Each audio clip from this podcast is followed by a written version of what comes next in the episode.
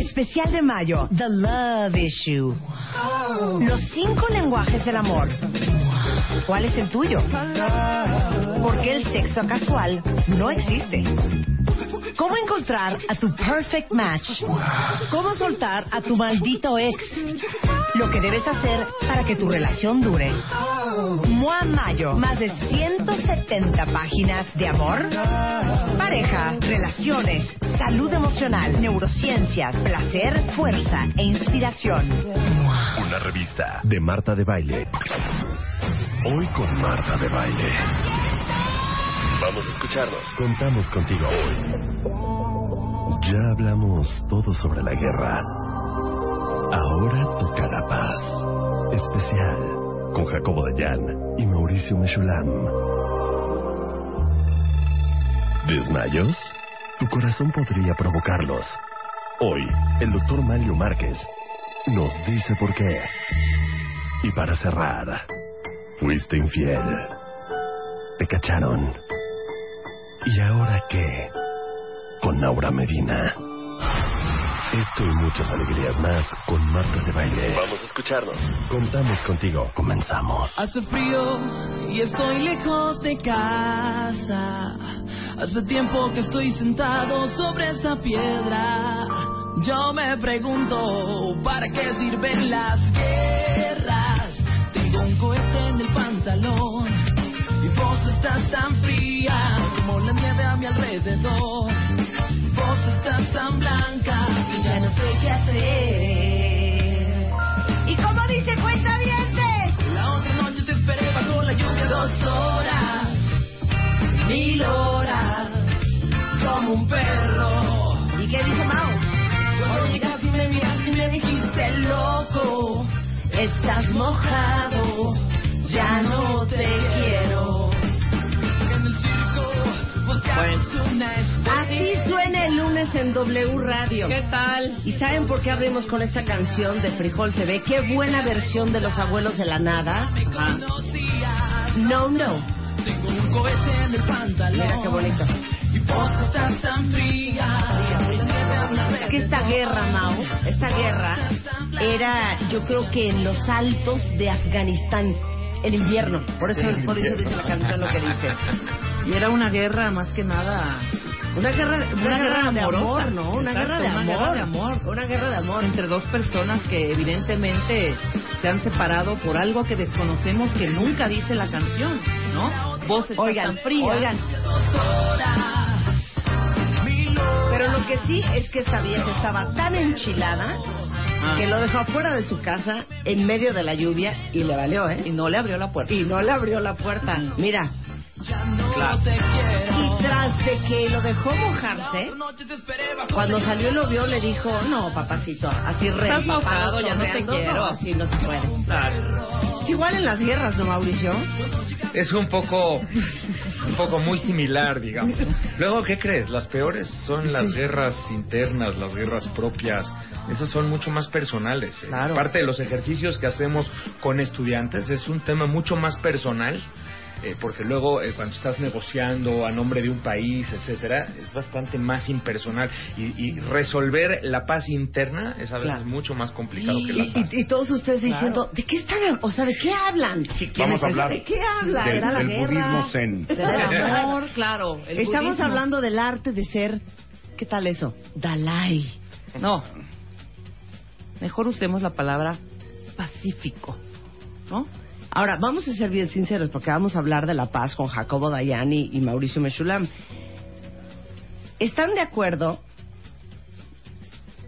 que no es nuestra naturaleza la paz? Yo siento que no es nuestra naturaleza Bueno, si, Mauricio. si, ves, si ves las cifras en número de días que el mundo ha estado en paz comparado en, en todo el planeta, Sí. comparado con los días de guerra, son in- inmensamente mayores los días de guerra que los de paz. Los de paz no, no ¿Ah, juntamos sí? ni años. Yo juré que en me ibas a cientos de años. paz. No, no, No, no. siempre no. hay un conflicto. Un Bueno, conflicto en algún lado. Ahora sí que Exacto. nada más, nada Sí, más pero eso, eso ahí tendrías que decir que es un conflicto en algún lado. Mira, hay, hay al respecto hay muchas visiones, ¿eh? O sea, y, y el tema es la pregunta. que se entienda por paz. No, no, la, Sí. la pregunta es, o sea, tenemos que entender cuando nace un bebé, Así. si, si la naturaleza humana Sí. eh, lo hace tender hacia la agresión. Sí. Es, por ejemplo, gente como Freud decía que sí, Sí. efectivamente. Bueno, pero hay constructivistas sociales que dicen, a ver, espérame tantito, es, depende mucho cómo se va construyendo su entorno, su carácter, el tipo de contexto en el que nace. Nació en un país de carácter pacífico, nació en un país de, un país de carácter violento, una familia con ciertas condiciones, etcétera, qué características se van formando en su personalidad. Y dicen que la personalidad se va construyendo y se va construyendo socialmente. Eso es lo que dicen los constructivistas. Ahora, o sea, más- mi pregunta es, en Noruega, ¿los niños no muerden a su compañerito del colegio? En Noruega. ¿Ahorita? ¿Los ¿O niños hace no le 100 jalan años? la cola No, al pero gato? pensemos, pensemos esto. Eh, más, que, más que pensar en términos de si el niño noruego nace y muerde, ¿no? La pregunta es, co- ¿cómo, qué, qué entorno observa el niño que nace en Dinamarca, Noruega y Suecia para resolver los inevitables conflictos que sí existen. O sea, Ya. de, que, de que somos conflictivos, eso no cabe duda. La pregunta es cómo resolvemos esos conflictos y un poco qué es lo que vas aprendiendo en Claro. la escuela, qué vas aprendiendo en la sociedad, qué vas aprendiendo a partir de la ley, si se respeta, si no se respeta, el estado donde estoy, el gobierno es fuerte, no es fuerte, y eso te, eso, eso te, te va dando señales de cómo resolver los conflictos que sin duda existen en Noruega, en Suecia, en China o en cualquier otra Ahora, eh, una cosa es si lo traemos en el ADN, ADN. o Sí. si es una construcción social. Sin importar cuál de las dos sea, lo que tenemos es hechos de miles de años que nos hacen pensar que por lo regular nuestras sociedades se desenvuelven de manera violenta.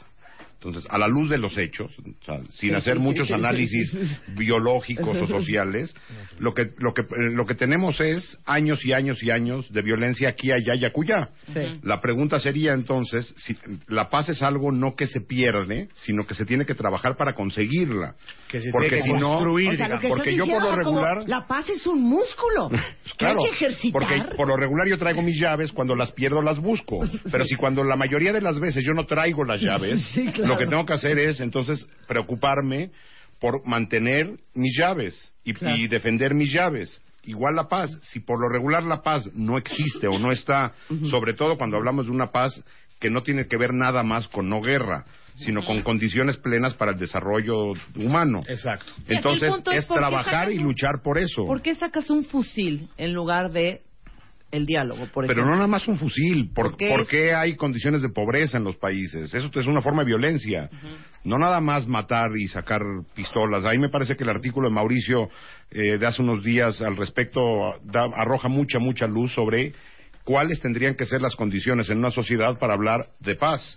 Yo creo que- Puedo sí. presentarlos, ¿no? Bueno, Sí, pero claro, empecemos ya. por ahí. Sí, empecemos no, por no ahí. sería mala idea, porque aquí están de, ya estamos, mana, escuchando, pero ¿Y ¿Quién quiénes es? son esos? ¿Quién es ¿quiénes son ese? estos señores? Bueno, Jacobo Dayan, lo conoce muy bien, seguro, es analista de derechos humanos, asuntos internacionales, especialista en genocidios, ha sido un maestro para muchos de nosotros, un guía espiritual, No, hemos ahí sí no. hablado desde el holocausto hasta el conflicto entre China y el Tíbet, un hombre cultísimo, interesantísimo, gran conocedor de la música clásica y amigo del cuentaviente. Claro, totalmente. Ese es Jacobo. Así Y Mauricio contento. es maestro en estudios humanísticos con especialización en historia, doctor en políticas públicas y administración, con una especialización en terrorismo, mediación y paz del Walden University, miembro de, eh, fundador del Centro de Investigación y Docencia para América Latina y Medio Oriente. Es un hombre que sabe esto de la guerra y de la paz. De hecho, la última vez que estuviste aquí estuvimos hablando de la de guerra. la guerra, ¿no? Y, y que, y quedamos de comentar, bueno, hacer una segunda parte un poquito más orientada a la paz. Siempre, claro, los temas de guerra y paz van un poco de la mano, por lo menos así lo entendemos. Una gran cantidad de libros se llaman así, ¿eh? Guerra y paz, la Claro. guerra y la paz. ¿no? Pero a ver, ¿qué es la El paz? libro. Porque si yo les pregunto a todos ustedes, ¿qué es la paz? Baja California. Podría ser una respuesta. ¿Por qué no Bolivia? O? Bolivia. A ver, ¿qué es la paz? Estoy pensando que muchos van a contestar, pues que se lleven todos bien, bien bonito entre ellos. O que no haya guerra. A ver, ¿qué es la paz? Híjole. Así, Sí. así. Así a bote sin pronto. pena, sin pena. Zen Pacífico. No, no, hija, Pues está, está. esto no es una o sea, paz explicación. pacífico. ¿Qué es paz? Algo que está en orden, no en caos, por ejemplo. Ok, se vale. A ver, Sí. Luisa, ¿qué es paz? Estabilidad. Maestro. Sí, sí, sí. Estabilidad y no guerra, Ok. entre muchas otras cosas. Ok. Pues estuvo bastante pitera esa O cosa. sea, estabilidad está bien. La paz es Estabilidad. la no guerra. Sí. No, no solo eso, pero sí es parte del concepto de paz. Tal es una estabilidad. Ok, yo voy a dar mi definición. Tu definición. Venga. Pero en dos la palabras, paz- en dos o sea, que- palabras. Que, no sea largo esto, porque ya veo, bueno, y después vamos En a un el corte. contexto de la coyuntura. No. ok, Venga. la paz es que todo el mundo esté de acuerdo y tranquilo. Ándale, no, pues eso, muy bien. eso sería horrible. Ay, no, Una sociedad donde padre. todo el mundo piense lo mismo. No, No, todo no, no, no, esté de acuerdo. lo mismo. Dije, esté de acuerdo ¿Con qué? con, con, Pues con lo que hay. sí, con lo que. O sea, que se aguanten. Mira, dice Olivia, a ver, dice Olivia, el respeto al derecho ajeno, eso es la paz. Ya lo dijo, ya lo dijo alguien que La conocemos. paz, la paz dice, la del Señor, que está con nosotros. La paz es la que se da en las misas. Ya dejen de estar de payasos, cuentavientes. Escriban bien que Sí, que es la paz. La paz es respetar el derecho ajeno y saber dónde termina. Paz es amar a las otras personas como a ti mismo. Juntemos nuestras tres, eh, nuestros tres conceptos. O sea, estabilidad está bien. ¿Qué es paz? Estabilidad, orden, eh, llegar a un acuerdo. Sí. ¿Vamos bien o no? O sea, nos ven con una Gaby cara. dice, la paz. No la conozco. Pura ansiedad. La paz, ausencia de conflicto, paz, buena convivencia entre los individuos, armonía y respeto, convivir sin caos y conflictos, aceptación de unos y otros. O sea, ya el cuentamiento se está manifestando. A Está, ver, y ya- y ya doctor, manifiesta. ¿Qué es la paz? Y, no, y de- déjame agregarte, porque si me permites, yo he estado haciendo mucha investigación de esto en México. La gran mayoría de respuestas de la gente en la calle, y aquí estoy hablando de Sí. alrededor de 18 ciudades del país, de las más violentas incluso, la gente nos contesta, para mí paz, estimado doctor, es poder salir a la calle y que no suenen balas, poder salir a la calle y estar con tranquilidad, es lo que me contestan. No es una definición de diccionario, no es una Sí. definición de libro, es yo todo lo que quiero es salir a la calle, yo con eso tengo y para mí eso es paz. Pero eso está muy mal. O sea, en Nicaragua no hay balazos, pero a las seis de la tarde te cortan la luz y el agua. No, Claro. es que ese- si hay paz. es, es incompleta la definición. Es Sí. lo Lo que pasa es cuando los Ah, niveles de violencia son tan altos, Tan altos, todo lo que ya quieres. uno se conforma con Exacto. llegar a la casa seguro. Nada, y poder Llegar ir al parque. casa. Poder Llegar ir al parque. Bueno, pues digo, nada más para, para entender Sí, para cómo, cómo lo hemos percibido, tema, ¿no? claro. Eh, la paz usualmente es definida por lo que no es, es decir, no guerra, no violencia, eh, incluso se piensa no conflicto, como si esa fuera una posibilidad. Y entonces entendemos eh, la, la definición clásica de paz es tranquilidad, calma, es lo que de donde de ahí viene la etimología de paz, ¿ok? Pache. Pache. En, en- en latín, la paz era ese estado de tranquilidad, de calma. Por eso, por ejemplo, el Equilibrio, equilibrio, estabilidad. ¿no? Sin embargo, eso es lo que no es paz. O sea, pa- paz es no guerra, no conflicto armado, no violencia, correcto.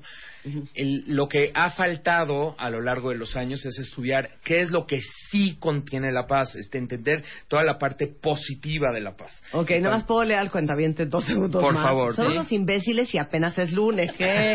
Dice Gibran, la paz es apagar el celular de la empresa. Esa es la paz. la paz es decirle, decirle a cualquier mujer sí a todo. Es precioso. La paz es una utopía. La paz es... La paz es llegar a la- al fin de la quincena con algo de lana. Dicen aquí, Donovan, Esaú, la paz no es una estación del metro, por ejemplo. Entonces, ¿qué sí es la paz?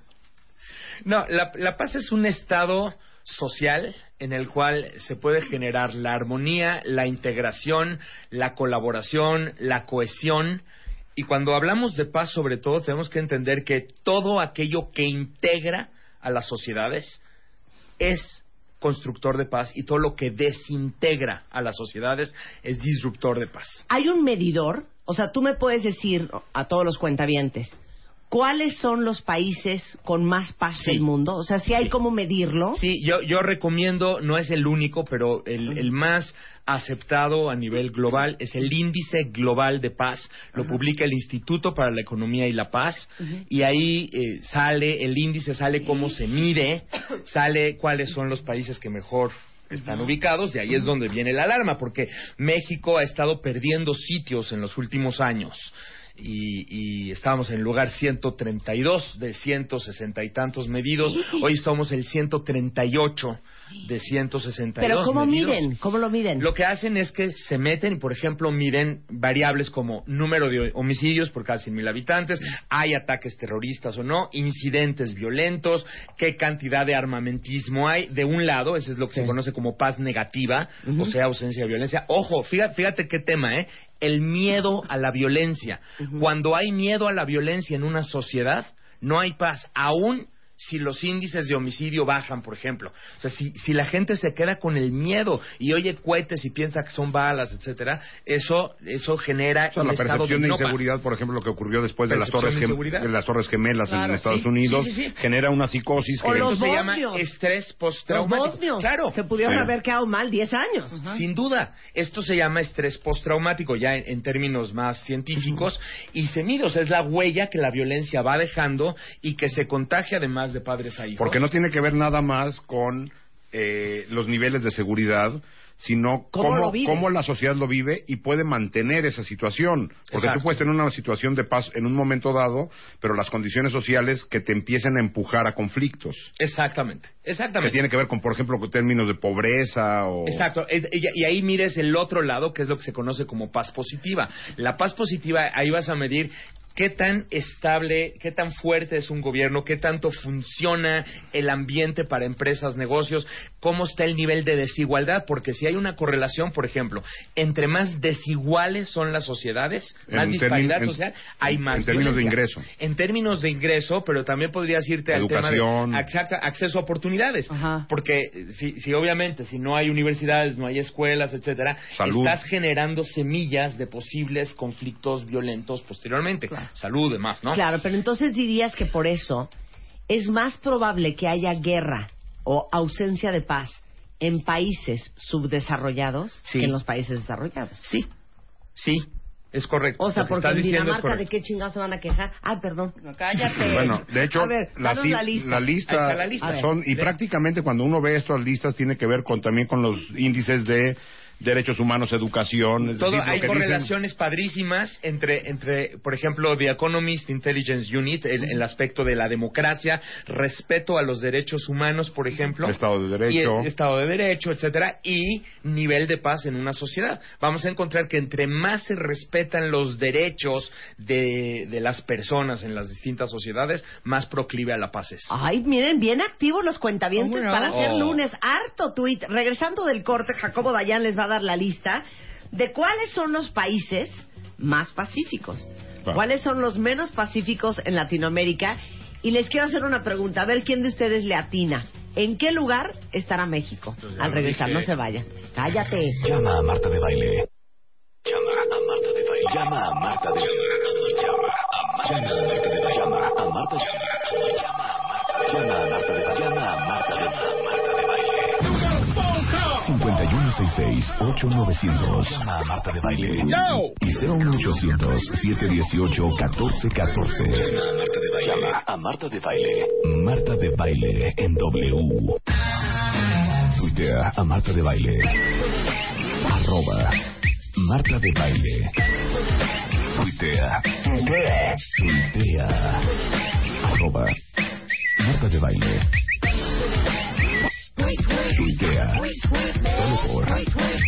W Radio. Son 10.34 de la mañana en W Radio. No, no voy a empezar así, porque estamos hablando de paz. Entonces más bien voy a decir, Son las, son, son las. las 10.34 de la mañana. Inhalen, exhalen. Y luego el, eh, que se suene, suene el, el, el reloj de Londres acá. Sí, sí, sí. O, o suena el bong, bong. Ya sabes, como ese plato, no claro. sé si es chino, japonés, ¿qué será? Estamos con Mauricio Meshulam, que es doctor, es maestro, es especialista en estudios humanísticos, políticas públicas, Medio Oriente, y estamos hablando de la paz junto con Jacobo Dayan, analista de derechos humanos, asuntos internacionales, experto en genocidios y otros menesteres. Entonces, nos quedamos en ¿Cuál es la lista de los países más pacíficos del mundo y cómo se mide eso? ¿Cómo se mide? Primero, Bueno, si quieres, te echamos la lista. echa, echa no, la lista. no, no, la lista es sorpresa. Ah, es ¿Cómo se mide? Ajá. ¿Cómo midieron esta lista que va a dar Jacobo? Fíjate bien, Aquí se hace una medición en lo que se conoce como los ocho pilares, ocho columnas vertebrales de la paz. La primera, gobiernos que funcionen adecuadamente. O sea, es un gobierno, ¿no? Un gobierno que, que sí está gobernando. Como el de acá. Donde se respeta. Empecemos a hacer las comparativas con México, ¿no? Todos me decían, bueno, de veras es que. México de las ocho no da una. Bueno, no. Va. Número dos. Distribución equitativa de los recursos. Es lo que hablábamos de la desigualdad. Es un La brecha. segundo pilar. Que no tiene nada, que, que, que no necesariamente tiene que ver con ser ricos. No, no, no, no, no, no tiene que ver con O sea, puede haber si hay mucha pobreza, por No. ejemplo. No es las sociedades más pobres, es las sociedades más desiguales, es la brecha que existe entre quienes más tienen y menos tienen en la Claro. sociedad. Que lo que se traduce además en desigualdad de oportunidades y demás. Número tres, flujo libre de la información, donde la libertad de expresión se respeta y donde la información fluye y no tiene que estar uno buscándola por otros lados. Normalmente son sociedades que tienden más a ser pacíficas. Y también tiene que ver con que es una forma de acotar al uno. 100%. O sea, es una forma de presionar y acotar al, al poder, Exacto. que la sociedad esté informada. Es correcto, es correcto. Porque además hay, hay que juntarlos, ¿eh? No es uno Y de no estos son por pilares. separado, no, claro. son, son exactamente entretejidos. No, porque ¿no? cualquiera de estos que falte afecta a los demás. Ah, va a afectar a los demás, sin duda. Número cuatro, un ambiente sano para negocios y empresas. Es un tema que, que se ha medido muchísimo. O sea, cuando el país es propicio para que los negocios se den y para que las empresas funcionen, normalmente tiende a ser eh, un entorno más pacífico, obviamente asumiendo que los otros ocho Sí, columnas... porque si tienes eh, Claro. poca brecha y, y empresas eh, funcionando, lo que tienes es una, po- una población Exacto. empleada. No estamos hablando de sitios donde la brecha es altísima y donde se meten transnacionales a invertir. No, no, la brecha tiene que ser corta. Time out. Brecha. Sí, brecha. Brecha. Es que el viernes en una cena había un amigo que cada vez que alguien decía una palabra, por ejemplo, Gaby Marketing dijo coyuntura. Ajá. Él hacía time out, Time out, time out. coyuntura. Coyuntura. O sea, hay que- hay- O sea, brecha. Brecha Brecha. es la distancia que existe entre ricos y pobres en una sociedad. Gracias. Entonces, obviamente, si la distancia es muy alta y vienen las transnacionales a invertir, lo que vas a tener es grandes negocios para las transnacionales, no condiciones para- claro, pacíficas. para- ¿eh? Es importante mencionar. Cinco, alto nivel de capital humano. Estamos hablando de elevados niveles de educación y capacitación. Es una verdad casi autodemostrable que entre mejor educación hay y mejor capacitación hay en una sociedad, más capital humano estás creando de mayor valor y por lo tanto esa sociedad tiende más hacia la paz. Híjole, entonces aquí estamos también cojeando en esa área. pues en todas, hasta todas, ahorita. hasta Hasta ahorita no sé en cuál no, Ahorita no ¿verdad? hemos palomeado ni una. Ok, a ver, ustedes vayan haciendo sus cuentas, cuentas. Vamos haciendo cuentas para entender por qué México está en lugar O sea, 138, ¿eh? Ni, A ver. ni, ni gobierno sólido, ni brecha corta. Oye, ya lo dije, Ni pero- medios. ¿En qué? El lugar de México, disculpas. disculpas. Todo lo tienes que Ay, arruinar. Perdón. Ok, perdón. vamos, continuemos con los Perdón. pilares. Seguimos. Número seis, aceptación de los derechos de todas las personas. De- o sea, to- lo, lo- lo que podríamos decir, el principio Juárez incorporado a las columnas de la paz, o sea, cuando se respetan los derechos de re- distintas religiones, de distintas preferencias sexuales, de distintas preferencias políticas, de, cuando se respetan los derechos humanos. Y no nada más de minorías, sino No el de Estado de. Derecho en general. O sea, que Sí, uno vaya bueno. al Ministerio Público y lo pelen. Sí, claro, claro. O sea, porque puede- ¿Quién ha ido al Ministerio Público y a quién no han pelado? y es como entrar al Twilight Zone ahí. Claro, bueno, si no los han pelado, eso es falta, De paz. De de paz. paz. Es que hay que entender que eso es. es falta de respeto a nuestro derecho. Ojo, no es que eso sea la causa de la violencia, eso es violencia, en otras maneras, lo Claro. que se conoce como violencia estructural, Ok. ¿ok? Y te termina agrediendo y te termina afectando. Siete, bajos niveles de corrupción. Y al respecto acaba de salir un estudio. No, pues ya, ya. vámonos, apaguen la luz. Muchas gracias, ¿Eh? Mauricio, por venir a participar. Te agradecemos muchísimo. Ahora entendemos el número. Ahora Ah, bueno. entendemos el número, ¿no? Imagínense, bajos niveles de corrupción. Aquí ve la correlación, fíjate, México es percibido por la ciudadanía, eh, de acuerdo a este nivel de percepción, somos el país 103 de algo así como 170 países medidos en términos de corrupción y somos el 138 en términos de paz. O sea, hay una correlación Oye, brutal. perdón, entonces ¿quién es más corrupto que nosotros? Hay algunos, ¿eh? Sí, sí, hay. cómo no. Sí hay. Bueno, América ¿Será? Latina sobran también. Sí, tienes sí, en América sí. Latina, tienes en Asia, en Medio En Oriente, África. en África existen algunos. Sí hay. Sí hay, pero o sea, nosotros y Costa pero, de pero Marfil. aparte, la, la combinación perversa es falta de Estado de Derecho y, y altos índices de corrupción, Claro. porque en, en todos los países hay corrupción. El problema es que en los países bien organizados lo que se tiene es actos de corrupción que son castigados. Exacto. Y acá lo que tenemos son actos de corrupción que se van acumulando nada más. Exacto. Claro. O sea, la corrupción, va- regreso a lo que decías hace rato. ¿En Noruega qué no hay corruptos? Claro que hay corruptos en Noruega. Hay- pero pero les fíjate- cortan sus manos. Perdón, ¿eh? Mi- Mira, el primer ministro de Israel en este momento acaba de ser declarado con una prisión domiciliaria. Ex el ex primer primer, perdón, ex primer ministro de Israel eh, es metido a prisión por actos de corrupción. Un primer ministro de Ehud hace- Olmert. Ehud Olmert. Eh, a- estaba dirigiendo al país hace unos años y hoy en día lo están metiendo a la cárcel. Una O- razón. o la respuesta ¿saben chile, qué? en Chile, por ejemplo, hubo escándalos de corrupción claro. y hubo un cambio político de un, rum- un cambio de rumbo tremendo, cambiando el gabinete. Bueno, vamos a poner ahora sí que para muestra un botón. Ahí les va de los países europeos que seguro ranquean como los más corruptos. A ver si adivinan en quién estoy pensando. De los países Europeos. más Euro- corruptos. Europeos. Albania, Italia. a Sí, sin Italia. O sea, Berlusconi, Sí, también. bueno, o sea, eso sí. Sí. es Sodoma y Gomorra. Sin duda. O sea, él y Calígula uno mismo. Bueno, y acá tenemos varios, digo. Es que la correlación entre corrupción y falta de paz es brutal, es demasiado elevada. O sea, entre más corrupción, menos paz existe. Y hay un estudio que acaban de sacar el Instituto para la Economía y la Paz eh, hace unas semanas. Escribí de eso yo también en el Universal, también hace pocas semanas. Y por último, octava columna. Buenas relaciones con sociedades vecinas. O sea, en la medida en que somos un país amistoso, percibido correctamente por sociedades vecinas y tendemos a llevarnos bien con estas sociedades, hay mejores niveles ¿Y, y de cómo paz. sientes que nos llevamos nosotros? O sea, Venezuela se lleva de la riata con todo el mundo. Sí, bueno, nuestra bronca Pero más allá de relaciones internacionales con países como Por lo menos Estados Unidos como o fingimos que nos llevamos No, bien. un- pero lo que dice Mauricio es sociedades vecinas. Nosotros tenemos una muy mala relación, por ejemplo, con la situación de los migrantes, Sí. que son sociedades vecinas. Tenemos un severo problema no resuelto de mucha violencia con colectivos, con un montón de gente que atraviesa el país y esos son nuestros vecinos. Es correcto. O sea, no es de que te lleves bien con El presidente El de acá y- o el presidente de acá Cuba, sea Con cual los presidentes, exactamente. No es con Ah, los ok. presidentes. Exactamente. Ah. Exactamente. Eh, digo, claramente puedes irte a países africanos donde existen muchos conflictos tribales, conflictos étnicos, conflictos religiosos que van a atravesar las fronteras, ¿no? Incluso, eh, y aunque ten- aparentemente tengamos una buena relación con los Estados Unidos, las sociedades del sur de Estados Unidos, en buena medida, muchas de ellas están co- en conflicto con México por la situación del migrante. Exacto. Claro.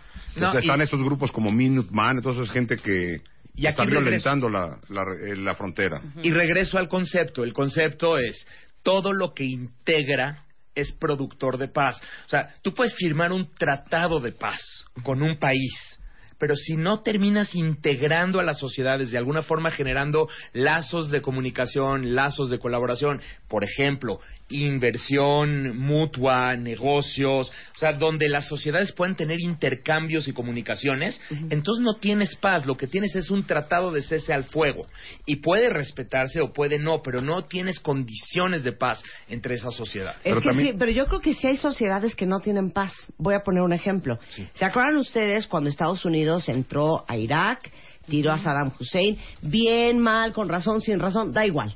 Entonces, el gobierno de Estados Unidos mete un gobierno interino a Irak. Sí. Era una gran oportunidad para el pueblo iraquí para como resurgir y rearmar todo su gobierno y toda su sociedad. No. no hubo manera. No, pero el problema es que el problema no se acaba nada más quitando al presidente o al gobierno que estaba generando violencia. En las sociedades que han sufrido tanta violencia, el caso de Irak o el nuestro hoy en día, si antes, si, antes de poner estas condiciones que habla Mauricio, no se sanan las heridas, es decir, se hace justicia, se re- hace reparación a, a las víctimas, se reconocen los crímenes, se le da un lugar a la víctima de vuelta en la sociedad, lo que generas es frustración y angustia Y que- resentimiento. y resentimiento Claro. que acabas no nada más cambiando el gobierno se resuelve el problema. Es lo que te digo, hay sociedades enteras que no tienen paz y que es muy difícil devolverles la paz. Porque, te- porque la apuesta es una apuesta por olvidar, como en las familias que no se puede hablar de los escándalos de la tía Eduviges, no se puede hablar de eso, sí, de todo, son toda la familia santa. Tienes razón, En las- se casó y nadie quiso Nadie decir, se lo que habla. pasa es que era gay. Y No, todo- y aterrícenlo en las familias, de veras, aterrícenlo en casa. Y hay un elefante en la sala y nadie habla de él. Nosotros también lo que hacemos es ir olvidando lo del pasado, como si olvidando sanara. Mientras no haya justicia y, y hagamos un repaso de los hechos violentos de nuestra historia reciente, no hay justicia en ningún lado. Las víctimas están olvidadas. Y, y agarremos el que sea, eh, la guardería ABC, que ahora se cumplirán aniversario la semana que entra. No hay justicia, no hay reparación a las víctimas, no hay garantía de no Sí, repetición. ¿cómo van a tener paz todos esos padres de familia? Toda la sociedad. Exactamente. Exacto, la Ahora, sociedad. así, a ojo de buen cubero. A ver, vamos a pensar en una cosa, cuentavientes.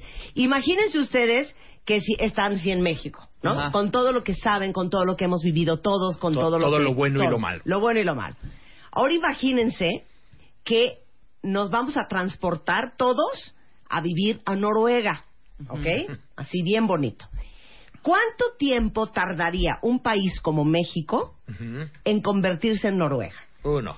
Décadas. No, no, sí, sí. Estamos, estamos hablando de, de procesos de décadas porque Por- aquí como bien... No, Noruega, 50 Noruega, no, no, años. espérate, Noruega hace 80, 90 años era también la barbarie. Sí. O sea, uno cree que los noruegos o Suecia o en Europa, la Europa que hoy volteamos a ver con gran admiración de derechos humanos, de progreso económico, de hace en la- antes de la Segunda Guerra Mundial y de ahí para atrás era una locura Era de una violencia. locura, una cantidad de conflictos. Es, de veras, es buen ejemplo, muy buen ejemplo. O sea, pueden ver en este momento la sociedad europea y si algo no nos imaginamos en este instante es una guerra próxima, por lo menos no la vemos próximamente, entre Alemania y Francia, ¿correcto? Alemania y Francia pelearon siglos, Ah, bueno, siglos, atrás toda como decía. Jacobo, mucho más tiempo pelearon de lo que han vivido en paz. Sí. Sin embargo, ¿En cuánto tiempo le dieron O sea, vuelta? no, le dieron Bueno, vuelta en 50 50, años. 50 años después de grandes índices de violencia. Es decir, la sociedad llegó a un momento en que dijo basta. Pero imagínense qué increíble que para el 2065... Ahí me platican. Sí, No, no, no, no, no, hasta 120 todos los que ¿No? están- Claro. Todos, todos los que están este, eh, con hijitos, pues ahí nos platicarán nuestros hijos desde la ultratumba. ¿Cómo sería México si le diéramos la vuelta? Pero es y que hay que- estuviéramos en Finlandia. Pero fíjate, ¿eh? el tema es que primero tendríamos que reconocer y aceptar y después empezar a dar los primeros pasos. O sea, si yo soy el presidente del país y te digo, lo que necesitamos es recuperar la paz que teníamos, como si hace ocho años sí teníamos paz y hoy la hemos perdido. Y te estoy diciendo, vamos a regresar a donde estábamos hace ocho años. Entonces no he entendido el concepto central de lo que Claro, significa la Porque paz. tampoco había paz, porque de estos ocho pilares no teníamos. No teníamos ni uno, sí me Claro. entiendes? Claro, A pero ver, pues, bueno, paso a paso puede, espérame, pa- paso a paso podemos ir construyendo algo con esto porque el, tu panorama es, o sea, no hombre, pues 80 años, no, pero ahorita, No, hoy, hoy, si, hoy. Si, si esto se resolviera en medio año o con un cambio de gobierno, entonces el problema no sería Ahí grave. fíjate bien. No, no, si no, se no, pone un, grave. si se implementara un programa serio anticorrupción, un programa serio para reducir algo la brecha, o sea, la distancia entre ricos y pobres. Estado de Derecho. Estado de Derecho. Entonces estaríamos dando los próximos pasos en un sexenio. Esto es bien interesante. Cuando existe lo que se conoce como un punto de inflexión, o sea, llegamos a tal nivel de corrupción que con solo subir un poquito, un poquito mejorar nuestra transparencia, Claro. tendríamos notables reducciones en la violencia. Claro. ¿Quieren que les haga una Claro, analogía increíble que la hizo aquí este Claudio X González de, de Mexicano, de siempre mexicano, Ajá. mexicanos, Mexicanos primero, primero. Mexicanos mexicanos primero. primero, yo siempre mexicanos, mexicanos primero, que explicó algo bien interesante. Dijo, Corea hace 40 años tenía un sistema educativo pésimo, Sí. ¿ok? En 40 años, Corea ranquea en los primeros tres lugares del mejor sistema educativo del mundo, ¿ok? sí. Nuestros hijos no van a competir contra otros niños de otro colegio. Es contra los coreanos y los finlandeses y los hindús. Ajá. Y los indios. Y los in- sí, es- Hindús son de religión. Indios, ¿verdad? In- indios. Y los indios. Gracias por esa corrección. Tú siempre tan culto. Ajá. El punto es que dijo, ningún gobierno quiere malmatarse por cambiar el sistema educativo, porque como va a tomar muchos años, los frutos no los ve este sexenio. Los va a ver a lo mejor Pues entonces dos, lo que tres necesitamos, sexenios lo que después. necesitamos entonces, es- Entonces dice, oye, 30 años ¿para después, qué yo claro. ahorita le meto cañón a la educación si yo no me voy a poder colgar esa, esa, esa medallita? pues entonces lo que tenemos ¿Ya son presidentes y no, No, no, no, me queda claro, pero, pero fíjate lo que, Exactamente lo que decías. acabas de O sea, lo decir, que tenemos claro. entonces son presidentes y no estadistas, Ajá. no es gente que esté viendo a futuro. Futuro. Lo cual es cierto y así lo sabemos y desgraciadamente así es. Sin embargo, pero, pero sí quiero remarcar este punto. Según los estudios, estamos tan mal nosotros en varios de estos Sí. mediciones que con solo mejorar poquito en algunos de estos pilares, Haría la diferencia. notaríamos cambios incluso en un sexenio. Bueno, cuando hicimos un especial sobre fútbol aquí hace algunos años, Ajá. no me acuerdo quién explicó algo que a mí me pareció súper lógico, sensato e interesante. Decía, tú dales a los gringos 10 años más y van a ser campeones del mundo en soccer, cuando el soccer no es lo suyo. Porque ¿qué pasa con lo- los, los equipos gringos? Hay follow-up, o sea, hay seguimiento. y proyectos Eh, a mediano y largo plazo. y proyectos a largo plazo. Nosotros nos Entonces, reinventamos cada seis años. Y se queda el asistente. Sí, sí, sí. y sí, luego sí. se va y y se vuelve entrenador. Y luego cuando se vaya él, se queda el asistente. Entonces siempre hay un plan largo plazo para cumplir las metas que tienen mediano y largo plazo. Aquí, cada vez que cambia un entrenador, casi casi empiezas de cero. Yo normalmente lo que les digo es, tenemos que tener, pensar en tres tiempos. Por supuesto que hay que pensar en el largo plazo, hay que pensar en el mediano plazo y hay que pensar en el corto plazo. Y el corto hay plazo es muchas parar la cosas. violencia, Claro, de entrada. El, co- el corto plazo tiene que ver con parar la violencia, pero también, por ejemplo, mejorar niveles de corrupción. ¿Cuánto? Erradicar la corrupción. No, no, No, eso no, no, se va a obtener en el corto plazo. Pero ¿qué puntos sí se podrían conseguir? ¿Cómo mejorar un poquito nuestro ranking de corrupción de aquí a los próximos cinco años? Claro. Específicamente, metas de corto plazo. Y tiene sí que ver con medios de comunicación, no nada más gobierno, medios de comunicación, sociedad, Sociedad civil, empresas, sí, todo. eh, instituciones educativas, o sea, es, Cada es- quien en su área tendría que estar trabajando en esto. y hay que entender que no nomás estarías trabajando para reducir la corrupción, estarías trabajando para construir la paz en el país. Y mejores condiciones son- de vida. Son relaciones, Claro. mejores condiciones, mejores condiciones de desarrollo. Claro, pero el punto es, pon tú que tengas un gobierno impresionante. No es suficiente. No es suficiente. No. ¿Cuántos de ustedes, neta, si te para un policía, dices, bueno, antes muerta que irme al corralón? ¿Cuánto hay Claro. que dar? Y le das 500, 200, 700 mil pesos al policía con tal de evitarte irte al corralón y cumplir con la ley. Pero ¿qué pasaría si Está existiera una nosotros. voluntad? Pero fíjate esto, Marta.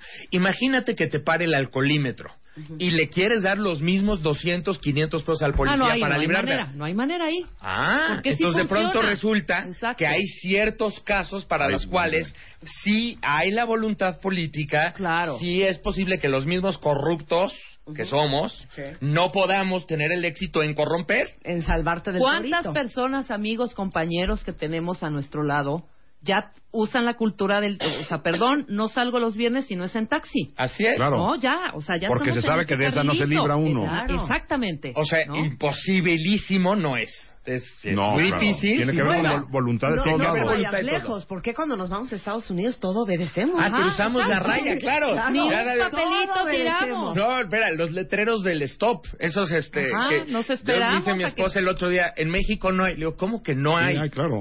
que hay Claro letreros de hay. alto, nada más que aquí ni los pelamos. Allá vas y frenas y te esperas Claro. tres segundos y Se continúas. respeta el del coche y el peatón respeta también las Pero señales. cruzando la rayita, ¿eh? O sea, de. Tijuana, inmediatamente en San Diego ya estás es respetando. Porque cambian las leyes del juego. Cambian las Claro. reglas, son reglas que No, se y ahí respetan. sí sabes que te vas al bote. Es que vuelvo a lo mismo. Es Una un gobierno que un funciona. Sí. Es un gobierno que funciona porque sabes que si violas la ley vas a ser sancionado Y gente que juega con esas reglas. y gente que juega con esas reglas, ¿no?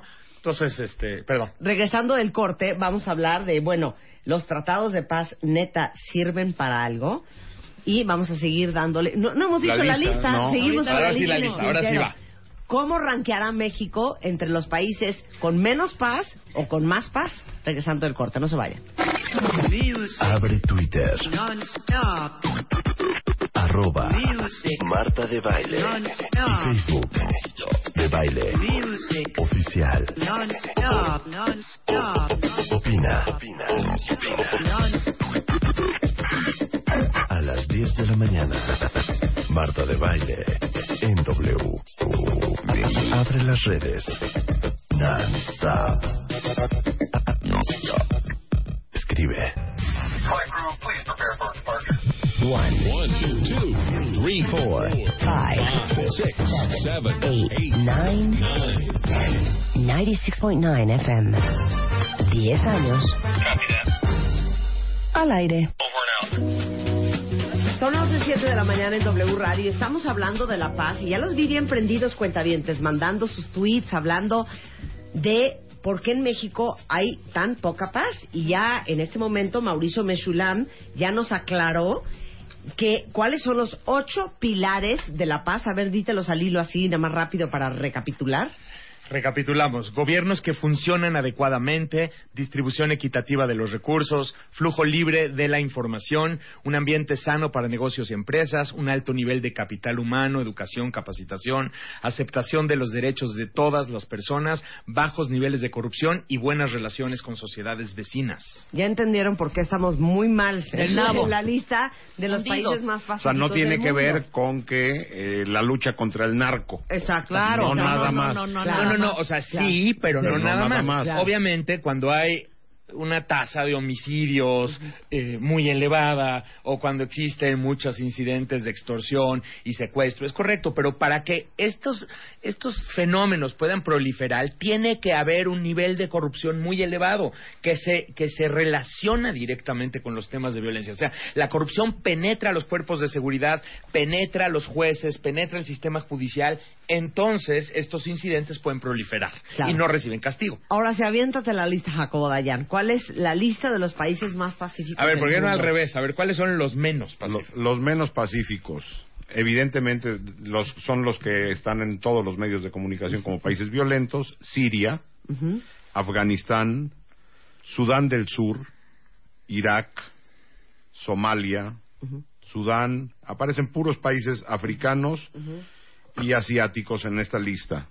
Y continúa con República Centroafricana, República Democrática del Congo, donde todos son países donde ha habido conflicto Sí. por décadas. Corea No. del Norte, Pakistán. Preguntaban, a ver, ¿por qué? Por ejemplo, si, si, si tomas el índice de terrorismo, por Ajá. ejemplo, vas a encontrar los mismos países ahí. Es- En, en los países donde más ataques terroristas se cometen Son menos. Siria, Sí. Irak, eh, Somalia, eh, Afganistán. O sea, hay una, hay una relación efectivamente entre temas como, por ejemplo, terrorismo. Gobiernos que funcionan. Pues no, o sea, volteamos a ver Irak, volteamos a ver Siria. Y pues los gobiernos no están pudiendo tener el control de sus fronteras. Ni del tener- territorio. Ni tener el control del territorio, ¿no? Volteamos. Esos son los menos pacíficos del mundo. Exacto. Ahora, ubican Bjork. ¿no? Venus as a Boy, Big Time Sexuality. ¿Cuál otro es de Bjork? Bueno, pues Bjork viene del país más pacífico del mundo. ¿Qué es? Islandia. Islandia. Este, no, no ubican, ¿cómo se llama esta serie de, lo- de los niños, este, donde sale Sportacus y toda esa, es una serie de niños eh, de, de, de Islandia y resulta ser que todos los niños eh, este, ven esa, esa- esos programas de televisión. Efectivamente, y además, ojo, eh, tomas el índice de la felicidad, el país ma- donde la gente es más feliz. Sí. O cree que es Islandia, más ¿sabía? Bueno, pues se percibe a sí Y misma como más feliz. Sí. Bueno, pero Dinamarca en unas cosas por lugar. otras, ¿no? Perdón, Islandia no fue en el 2008 la ruptura esta de todos los... La ruptura económica econo- que dio. económica cañona. Unas cosas por otras. Aquí Bueno, dio- hablábamos con Ricardo Rafael hace poco Sí. sobre los países más felices del mundo y están Suiza, Islandia, Dinamarca, Noruega, Canadá, Finlandia, Los Países Holanda, Bajos. Suecia, Nueva. Zelanda y Australia. Son los que aparecen en la lista. Ahora vamos con la- los países con más paz. Da la lista. Es número uno es Islandia, número dos Dinamarca, Número 3, Austria. 4, Nueva Zelanda. 5, ahí está Suiza. Suiza. 6, Finlandia. ¿Qué no estabas diciendo de educación, por ejemplo? ¿no? Claro. Uno de los pilares de la paz es el capital humano. Ajá. ¿No?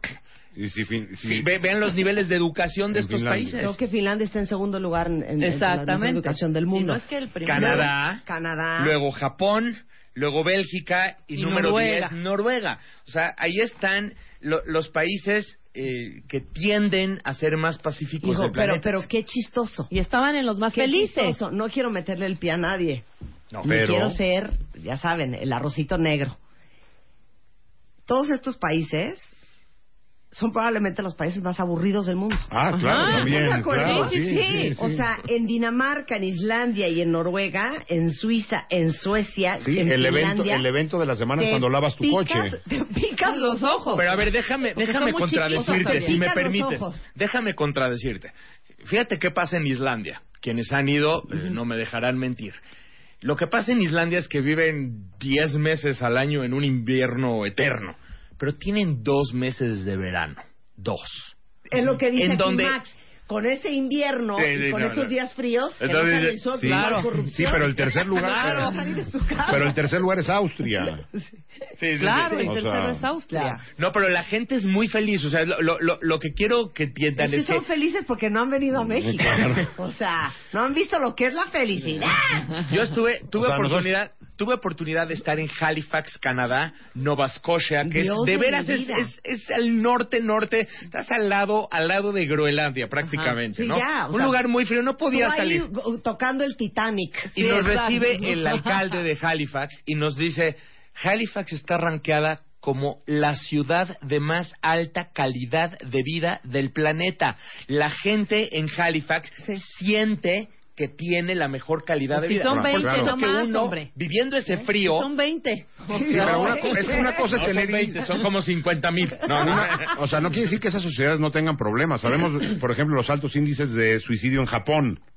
Claro. Y aparece como el octavo país más pacífico y entre los más felices. Es decir, no por ser más feliz ya se vive en, en el orgasmo eterno. Sí. Exacto. Mira, Lu dice, yo estuve en Islandia el año pasado y es impresionante que los policías no están armados.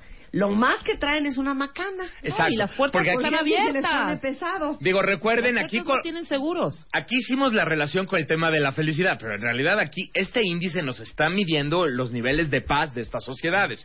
Y sí, digo, más allá de que haga frío, más allá de que efectivamente son aburridas y lo No, que pero quieras, tienen problemas. Son, son sociedades altamente educadas, con sistemas democráticos que Sí. funcionan, donde la gente respeta los derechos mayormente, obviamente, los, Mira, los- dice aquí los derechos Gemma. de otras personas. ¿Por qué pensar que la paz es igual a aburrimiento y que el libertinaje es que la vida es fabulosa? Sí, también. Exacto. Ese es también un buen punto, ¿eh? Me gustó ese. Sí, claro. es la verdad. No, pero no Porque son a mí me aburridos. dices que me voy De a veras. Ginebra, Suiza a vivir y yo creo que me encuentro llevas un, colgada. y te llevas tu Scrabble. Pero no me dejaron acabar. Es que de veras no son aburridas. O sea, te vas a Islandia un verano y de veras te das la divertida del mundo. Bueno, no de vacaciones, mi querido, me- No, bueno, eso sí.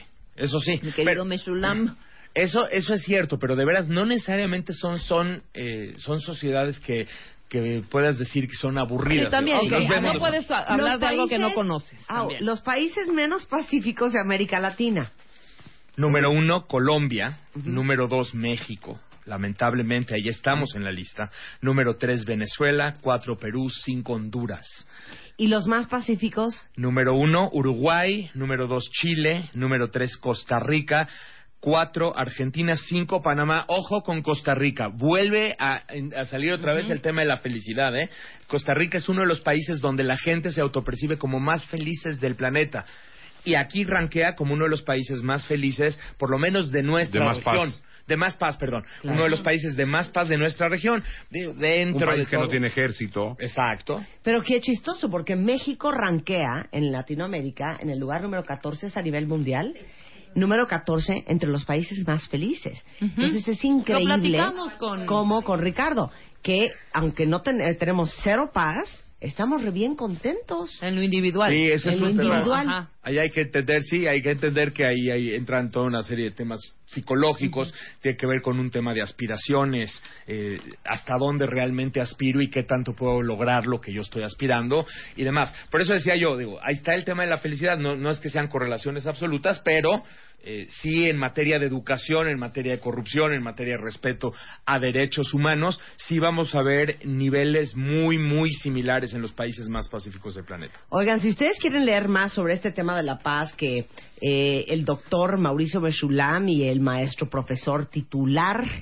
eh, De este espacio. de este espacio, Jacobo Dayan, eh, escribieron, lo pueden ver en martadebaile.com si quieren aprender un poco más sobre la paz, lo que significa la paz en México y los tratados de paz a nivel mundial, que ya no- nos lo quedamos para otro programa. Otro. Ah, pues Para entonces otro Tendremos programa. que hacer la se- el, el tercero de la serie. Vamos a hacer la trilogía de la paz con Mauricio Beshulam y Jacobo Dayan.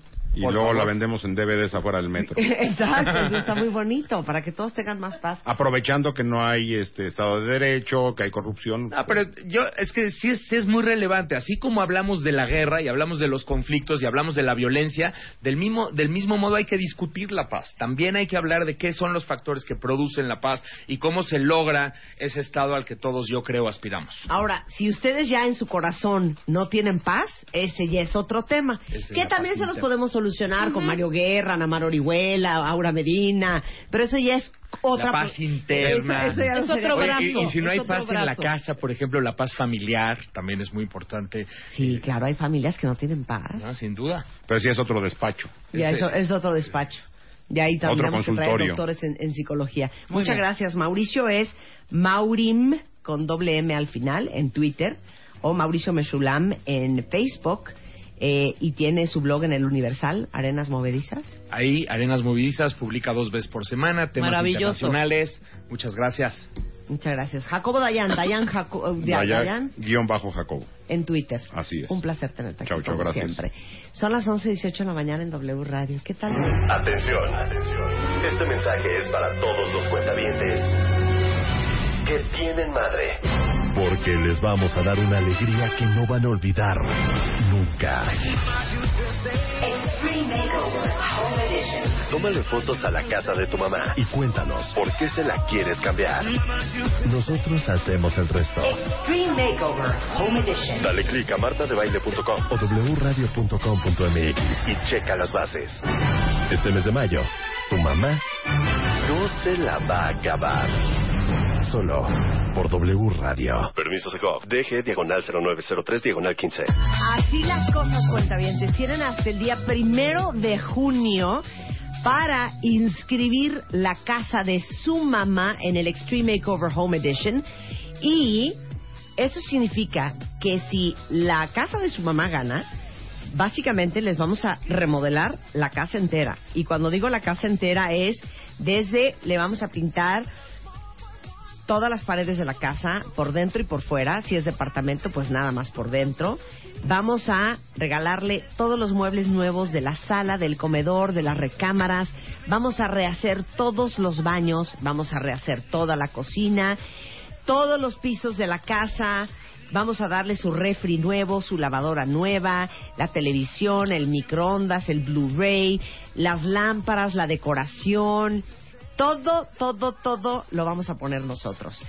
De hecho, eh, tenemos una diseñadora encargada de este proyecto, que es Liz Silva, es dueña de Identifica, encargada de todo el proyecto del Extreme Makeover Home Edition del año pasado, y básicamente ella ha participado en lanzamientos de marcas como, eh, eh, vamos, Liverpool, Usacell, eh, Todas. ha trabajado en la decoración de muchos programas de televisión y ella es decoradora de interiores. Entonces, como lo hizo el año pasado, lo va a volver a hacer este. Entra a la casa, ve los espacios. La líder del y ella proyecto. planea todo, cómo se va a remodelar, cómo se va a decorar, dónde, se- dónde va a ir qué, con qué colores. Obviamente, eh, con mucha idea del gusto de la mamá del cuentaviente Totalmente. ganador. Y aparte, déjenme decirles que les vamos a prestar de manera gratuita los servicios de Claudia Torre.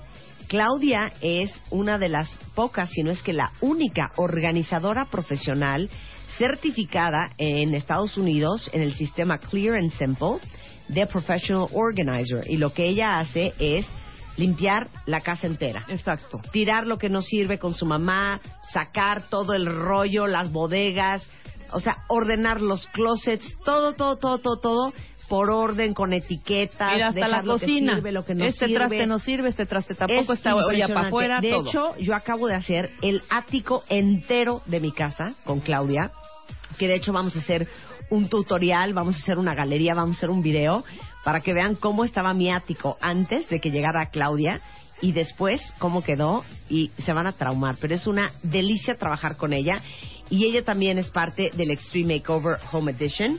Ella es de organizarte-mx y aparte tenemos a Elvex como parte de nuestro pool de patrocinadores. Van a poner todas las llaves y accesorios para el baño y la cocina. No saben las maravillas que tiene Elvex, que por cierto ganó el Premio Nacional de Exportación y de Calidad. Y durante todo este mes de mayo, por si ocupan, tiene el 40% de descuento en todas las llaves, regaderas y accesorios. Las persianas de la casa entera de su mamá las va a poner Camaleone, que cuenta con eh, sistemas de persianas enrollables, romanas, panel japonés.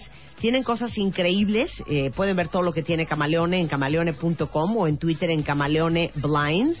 Y aparte, también nos patrocina The Home Store, que le va a dar eh, un vale de 45 mil pesos para decorar toda esta casa. Eh, pueden ver todo lo que tiene The Home Store, que es una gran tienda de decoración en thehomestore.com.mx o en arroba ths.mx en Twitter. Y por supuesto, Scotiabank. Scotiabank es un gran amante de que la gente estrene casa. De hecho, ellos tienen la hipoteca 7x5 que pueden tener una tasa de interés anual realmente baja, desde el 7.3%, y la oportunidad de liquidarlo en 5 años y además sin penalizaciones por pagos anticipados para todos los que anden buscando hipoteca. Dense una vuelta por cualquier sucursal de Scotiabank que tiene esta promoción de la hipoteca 7x5 y que también es patrocinador del Home Edition. Bottom line, tienen hasta el primero de junio para entrar a wradio.com.mx o martadebaile.com meter todas las fotos de casa de su mamá, las fotos de los baños, de la cocina, para que nosotros podamos ver cómo está y con qué tendríamos que trabajar.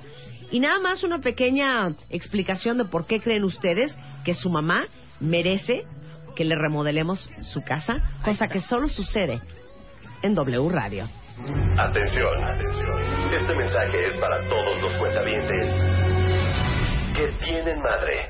Porque les vamos a dar una alegría que no van a olvidar nunca. Tómale fotos a la casa de tu mamá y cuéntanos por qué se la quieres cambiar. Nosotros hacemos el resto. Extreme Makeover Home Edition. Dale clic a martadebaile.com o wradio.com.mx y checa las bases. Este mes de mayo, tu mamá no se la va a acabar. Solo por W Radio. Permiso Segov. DG diagonal 0903 diagonal 15. Oigan, voy a ir a hacer unas alegrías aquí al estudio. Va a grabar Marta, me quedo yo. De aquí a la una. Hija. Medina, vamos a hablar de fuiste infiel, ¿te cacharon? ¿Ahora qué? ¿Ahora qué? Ahora cómo le vas a hacer? Y con eh, nuestro cardiólogo Manlio Fabio Márquez, el desmayo. ¿Quién se ha desmayado? Que nos cuenten los cuentamientos. Yo nunca me he desmayado. Yo nunca me he desmayado Cancelado, tampoco. cancelado. Y quiero saber Claro. qué se siente. Va. Bueno, nos va a decir por qué te desmayas y cuáles son las características de un desmayo. Regresamos del corte, no se vayan, ya volvemos. Escribe a Marta de Baile. Escribe radio arroba martadebaile.com radio arroba martadebaile.com Escribe solo por W Radio. Especial de mayo, The Love Issue. Los cinco lenguajes del amor.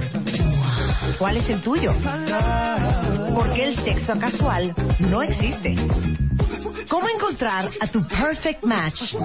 ¿Cómo soltar a tu maldito ex? Lo que debes hacer para que tu relación dure. Mua Mayo, más de 170 páginas de amor, pareja, relaciones, salud emocional, neurociencias, placer, fuerza e inspiración.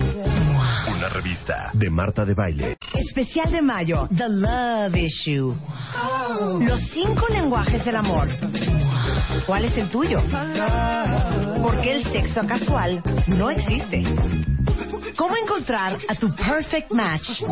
¿Cómo soltar a tu maldito ex? Lo que debes hacer para que tu relación dure. Mua Mayo, más de 170 páginas de amor, pareja, relaciones, salud emocional, neurociencias, placer, fuerza e inspiración. Una revista de Marta de Baile. Marta de Baile. Llama a Marta de Baile. Llama a Marta de Baile. Llama a Marta de Baile. Llama a Marta de Baile. Llama a Marta de Baile. 5166-8900. Llama a Marta de Baile. Y 01800-718-1414. Llama a Marta de Baile. Marta de Baile en W.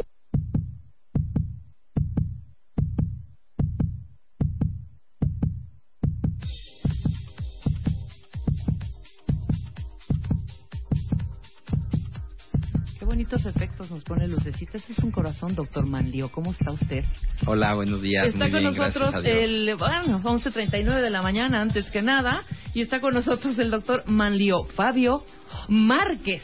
Te voy a decir Manlio Márquez. Manlio Márquez ¿no? está perfecto. O el doc. Nuestro, nuestro doctor de cabecera en todos los asuntos del corazón, doctor. Él es cardiólogo y especialista en electrofisiología, editor en jefe de la revista mm, Cardiología, dime si lo estoy diciendo bien, Cardiología y Arritmias, es revista para pacientes. Así es, correcto. O sea, esto pueden estar a- está al alcance de toda la gente Así que es. quiere tener esta revista y eh, tienes una página con esta revista que es cardioarritmias.mx. Es correcto. ¿no? Para Sí, todos los que quieran lo que los que quieran consultar eh, tu página, ahí está. Es miembro de la Sociedad Interamericana de Cardiología y coordinador de la Alianza contra la Muerte Súbita Cardíaca. ¿Lo dijimos bien, doctor? Todo correcto. Muy bien. perfecto, muy bien. Antes del corte, antes de irnos a corte, yo les dije, yo nunca me he desmayado, Doc. Cancelado, cancelado. he sentido así como mareo y todo, pero ya llegar al blackout. ¿Quiénes de ustedes cuentavientes y que me expliquen qué se siente? ¿Qué es un desmayo, Doc? El desmayo es cuando la Ajá. persona pierde el conocimiento. Se le, se le- se dice también que pierde la conciencia y antes decíamos, o más específicamente, lo que se pierde es el estado de alerta, o sea, que dejas de estar despierto. Entonces, esta pérdida del conocimiento o pérdida del estado de alerta se da generalmente en forma súbita. Ajá. aunque a veces puede haber algunas molestias previas, Previas. como por ejemplo lo que tú acabas de comentar. Hay gente que tiene mucho mareo antes del desmayo, un poquito de, de- se les oscurece la vista, se les hace la vista, se les cierra la vista, se hace oscura y después viene el desmayo. En algunos casos no hay ningún aviso y es cuando puede ser más grave, porque si, si tú tienes un pequeño aviso, pues puedes sentarte Sí, o incluso o paras acostarte. el coche, inclusive, Ajá, ¿no? exactamente, porque puede ocurrir en cualquier lugar o en cualquier Ajá. situación. Es algo muy, muy, muy frecuente. Representa una de las principales causas de atención, no solamente cardiológica, sino también en los servicios de urgencias. Se calcula que aproximadamente de un 3 a un 5% de los pacientes que acuden a un servicio de urgencias de cualquier tipo Es es, por por, desmayo. un desmayo. Exactamente. Aquí tengo algunos datos. Seis de cada mil personas se, se desmayan cada año. Es muy ¿no? frecuente, sí. 3% de las consultas, lo que acabas de comentar, en urgencias son por un desmayo, ¿no? 10% de la población sufre un desmayo en algún momento de su vida. Así Pero es. ¿qué pasa en el cuerpo, Doc? A ver, explícame. O Bueno, sea, ¿qué su- sucede? ¿Se te baja la presión o qué? Exactamente. Lo que sucede es que no le llega sangre al cerebro cuando uno está de pie. Ese es, el, ese es el punto más importante. Cuando uno está de pie, menos ocasiones cuando uno está sentado, no le llega sangre al cerebro y entonces se desmaya. ¿Por qué, ¿Por qué no le llega sangre al cerebro? Por baja de presión arterial. Entonces lo, es como una reacción del cuerpo de protección al cerebro. Al ver que no le está llegando sangre, entonces se desmaya para que ya una vez que quedas acostado, te vuelva a llegar, se quita el efecto de la gravedad y te vuelve a llegar sangre al, Al cerebro, cerebro. y entonces la gente se despierta. Ese es, ese es el mecanismo como de, de protección que tiene el cuerpo para cuando le falta sangre al cerebro. Ahora- Ahora, ¿por qué te baja la presión arterial? Y Ajá. ahí es donde hay muchas causas de esta baja de la presión arterial. Las, las más comunes, para no asustar a la gente, pues son benignas, como muchas cosas, ¿no? Sí, preguntas Las- la- tú qué hiciste antes, qué estabas haciendo o no, qué si desayunaste o no, si tomaste alguna pastilla o algún medicamento o no. ¿no? Exactamente. Lo, lo- lo más común es que es algo benigno, como lo acabas de comentar. Por ejemplo, que dejas de desayunar, no estás bien hidratado y se te baja la presión. Por supuesto que tienes que tener una predisposición para eso, porque no todo el mundo que deja de desayunar se desmaya. Claro. Entonces tiene que haber una predisposición que nosotros allí en el Instituto Nacional de Cardiología lo estamos estudiando a través de los receptores de, de- de la adrenalina. Pero bueno, el caso es que se te baja la presión y te desmayas. En otros casos es eh, porque tomas un medicamento, por ejemplo, eres hipertenso y tomas mucho medicamento para bajar la presión y entonces se te baja la presión pero porque tomaste mucho medicamento. En los casos más graves, por llamarlo de alguna manera, es cuando hay una arritmia maligna, cuando hay una taquicardia ventricular o fibrilación ventricular, que es una arritmia muy, muy, muy, muy grave. Y entonces, si la arritmia eh, provoca el desmayo y la arritmia se revierte, el paciente pues se despierta, ¿no? Pero esos ya son desmayos más graves que, que implican otras cosas. Es muy típico también este que pueda haber desmayos por problema propiamente neurológico, las famosas convulsiones, la epilepsia. Y los infartos y otras causas. Ahora dime algo. Generalmente el desmayo es por una baja de presión, es decir, si alguien se desmaya y tiene la presión normal, ¿qué causa fue? Ah, lo que pasa es que la presión baja solamente al momento del desmayo. Ah, y justo cuando, cuando tú te quedas acostado, la presión se vuelve a recuperar. A lo mejor obviamente no va a subir a lo normal, pero a lo mejor cuando te desmayaste vamos a decir que tenías 80-40, por decir algo, Ajá. o 70-30. Pero en el momento que tú te acuestas o que tu cuerpo se acuesta porque te desmayaste, tu presión sube otra vez a 90, 50 o 90, 60. Entonces, ¿qué pasa? Cuando llegan de enfermería, cuando los trasladan a la enfermería o llegan los paramédicos, están estables ya están presión. Y le dicen, no, ya tiene la presión bien. Exacto. Entonces, pero la mayor parte de los casos sí es por baja de presión, no por baja de azúcar, como mucha gente cree y piensa. Es que se le bajó el azúcar. En realidad, los desmayos por baja de azúcar son muy poco frecuentes. O sea, si se te baja el azúcar, el azúcar, perdón, no te vas a desmayar. Pero ¿qué vas a sentir? Sí te desmayas, pero, sientes, generalmente cuando es baja de azúcar sientes muchísimo antes, empiezas ya con manifestaciones de sudoración del cuerpo, te pones pálido, manifiestas mucha hambre y obviamente para que te dé una baja de azúcar de esa naturaleza o tienes un problema de la insulina donde liberas muchísima insulina, que son enfermedades muy muy muy específicas, o son diabéticos que están tomando medicamentos, como te decía, para tomar para bajar el azúcar o incluso se inyectan a veces insulina y se pasan en la dosis o se inyectan la insulina y no no desayunan o no comen Ajá. y entonces les da la baja de azúcar, pero en términos generales, más que hipoglucemias, lo más común es que sea baja de presión arterial. Ahora dime algo, doctor. ¿Qué hacer cuando alguien se desmaya? Porque lo primero que uno hace por instinto es, bueno, ya que ya se desmayó, se desmayó, traigan coca Sí, o, sí. o un jugo de naranja. Pero uno no sabe si el paciente, si el, si el desmayado es diabético o, y uno, o, o alcohol, que respire alcohol. ¿Qué es lo que hay que hacer cuando alguien se desmaya? Claro, realmente lo primero que hay que hacer es evaluar al paciente, al individuo que tuvo el desmayo y ver que, que esté bien. Hay que ver que esté respirando, que tenga pulso. Eso es lo más importante antes de otra cosa. Y si hay algún otro dato de, de gravedad, por ejemplo, que el paciente esté morado de los labios o de las uñas, lo cual puede indicar que hay un, hay un estado de gravedad, entonces hay que llamar inmediatamente a la ambulancia. Si no, si el paciente se ve bien, simplemente se ve como si estuviera dormido, como dicen las, las mamás, entonces bueno, hay que dejarlo a que despierte. Se le puede hablar, obviamente, para ¿Cuánto despertarlo. tiempo? ¿Cuánto tiempo? Normalmente se recuperan en menos de 30 segundos Es de los rápido, desmayos. Es muy rápido los desmayos. Si se tarda más de un minuto, entonces sí tendríamos que preocuparnos, llamar a la ambulancia Sí, y todo que eso. está pasando aquí. Pero habitualmente se recuperan muy rápido. Ahora, el punto importante es eso, digamos, verlo que está bien, no verlo que esté convulsionando, no que se esté mordiendo la lengua, que se haya hecho pipí o popó, algún otro dato que nos oriente de algún otro tipo de gravedad, tipo epilepsia y eso, en, en cuyo caso sí hay que hablar a la ambulancia. Ahora, ya una vez que se despierta, la verdad es que esas, esas cosas de darle la coca y el jugo de naranja y todo eso es porque se pensaba que era hipoglucemia. Pero en realidad es baja de azúcar, entonces lo que más les conviene es tomar agua mineral Ah, mire. agua mineral que puede ser con sabor, sin sabor, este, con gas o sin gas. Ves que ahora tenemos ya muchísimas presentaciones. Lo que sucede con la agua, el chiste es agua. Lo que sucede con la Coca-Cola es que está disponible en todos lados, lo sabemos, y además la Coca-Cola tiene mucha sal, no solamente tiene azúcar. Claro. Pero le puedes dar también una Coca-Cola light y también se va a, a- a reanimar y se va a sentir bien. Eso es lo que hay que hacer más que nada. Ok, aquí mencionas que las causas más comunes de un desmayo, y quisiera que las, es- las describieras tal cual como las traemos aquí, doctor, que en general se clasifica en tres, en tres grandes grupos. El síncope cardíaco, el síncope reflejo y la hipotensión ortotástica. ¿Lo dije bien? Ortostática. Ortostática. Ortostática. Ortostática. Ok, así la ortostática. Esas son las causas más comunes. ¿Esto no es grave?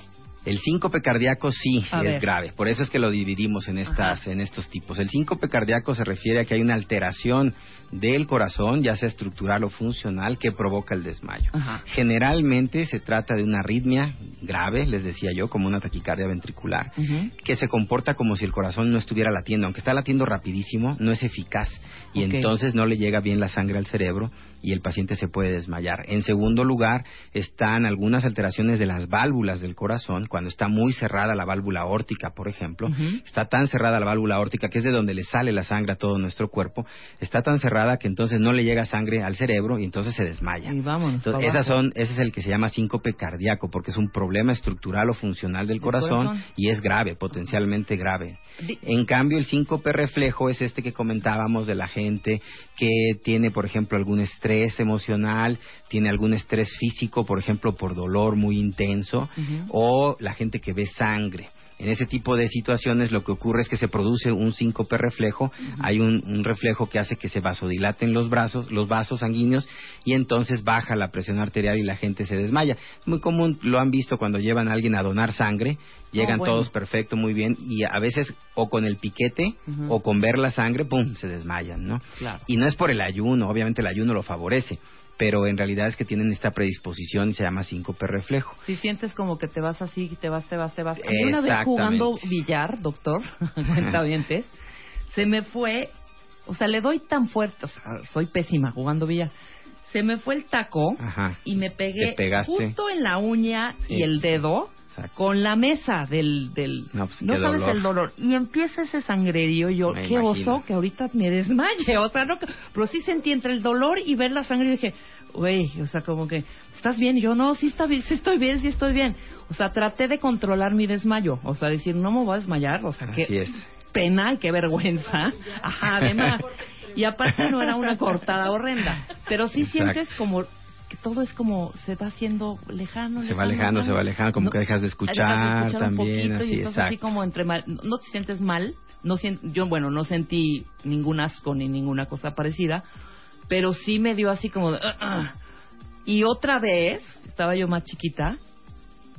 ¿Te acu- ¿Se acuerdan? ¿Alguien vio The Shining? ¿Usted vio El Resplandor? ¿Nunca vio El Resplandor? No, no. Cuando se abren, cuando empieza el sangrerío ahí en esa, ahí, Ahí, sí dije, me salgo porque me voy a desmayar. Sí. Era mucha sangre, mucha, mucha sangre. Sí, ok, entonces quizá algunos cuentavientes se identifiquen con este que es el síncope reflejo, que no es de gravedad, No, simplemente normalmente no. es eh, Rápido. por alguna impresión. Por alguna impresión, exactamente, eh, un susto, como dice la gente. Finalmente, hay, hay que reconocer que hay tres tipos de estrés. Está el estrés físico, Ajá. que por ejemplo decíamos es el dolor. Está el estrés mental. También la- la- los jóvenes que están estudiando mucho se, se someten a un estrés mental, que van a preparar un examen, etcétera. Y está el estrés emocional, que todos conocemos. Y entre los tres pueden favorecer este síncope reflejo. Por supuesto, les repito, tiene que haber una predisposición. Sí, por supuesto. Tiene que haber una predisposición, algo genético ahí que no, no se ha identificado exactamente qué es. Ujú. Y este y e- esa es la forma más común. Lo más grave que puede pasar en este síncope reflejo y es al, es al síncope que, que nosotros le llamamos maligno en ese caso, es cuando no hay aviso. Cuando el paciente o el individuo no siente absolutamente nada antes de desmayarse, está así de repente, pum, se cae. Entonces, ¿qué pasa? Que obviamente pues, se puede golpear contra la cabeza, con la mesa, claro. o si va en el coche, como dicen ustedes, se puede accidentar. Yo he tenido pacientes así. Entonces, ahí se vuelve ya de una cosa de riesgo, pero habitualmente es benigno. Ahora, hay una enfermedad, no sé, igual estoy inventando, doctor, no me sé el nombre, pero una conocida le sucede. Tiene este síncope este, sin aviso y le diagnosticaron esa enfermedad que no sé. Así, está parada en el banco y vamos para abajo, ¿eh? Sí. O está en, este, en una cena o en una comida y vámonos para abajo. El, el síncope reflejo tiene varios nombres y, de hecho ese es uno de los, de los puntos importantes. Se puede llamar disautonomía en términos muy generales porque lo que está afectado es el sistema nervioso autónomo que va al corazón. Se puede llamar síncope neuralmente mediado porque son los nervios los que están mal, no el corazón. O síncope neurocardiogénico o vasovagal. El, más común ahorita que estamos utilizando desde el punto de vista médico es el vasovagal, porque en realidad es un, es un gran estímulo del nervio vago sobre los vasos sanguíneos y por eso le, le llamamos mejor vasovagal, porque también antes le llamábamos neurocardiogénico y daba la impresión de que era un problema del corazón y eso asusta más a la gente. Sí, cómo no. Regresando del corte, hay otras causas que no precisamente están relacionadas con enfermedades del corazón para que te provoque un infarto. Las platicamos regresando el corte. Por supuesto. Eso es. Nosotros hacemos una pausa rapidísimo y regresamos con el doctor Manlio Márquez, cardiólogo y especialista en electrofisiología, editor de la revista, ¿cómo me dijo que se llamaba? Sobre Cardiología y arritmias. Cardiología y arritmias y de una vez dale las páginas para que vayan La, a la- la página web es cardioarritmias.mx. Perfecto, hacemos una pausa y volvemos. Abre Twitter. Arroba Marta de Baile. Y Facebook. De Baile. Oficial. Opina. A las 10 de la mañana. Marta de Baile. En W. Abre las redes. Non-stop. Escribe.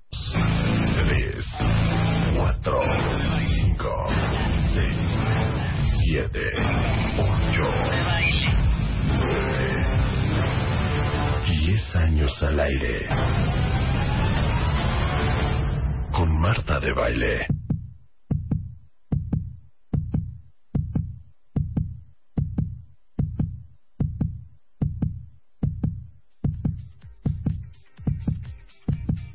Estamos de regreso en W Radio, son 12 del día con 6 minutos y estamos hablando de los desmayos con el doctor Manlio Fabio Márquez. Doc, ¿en qué nos quedamos? Que ahorita casi me desmayo con la noticia del chicharito que ya no está en el... Sí, Real caray, eso sí Madrid. es una noticia estresante. ¿Verdad? Para desmayarse.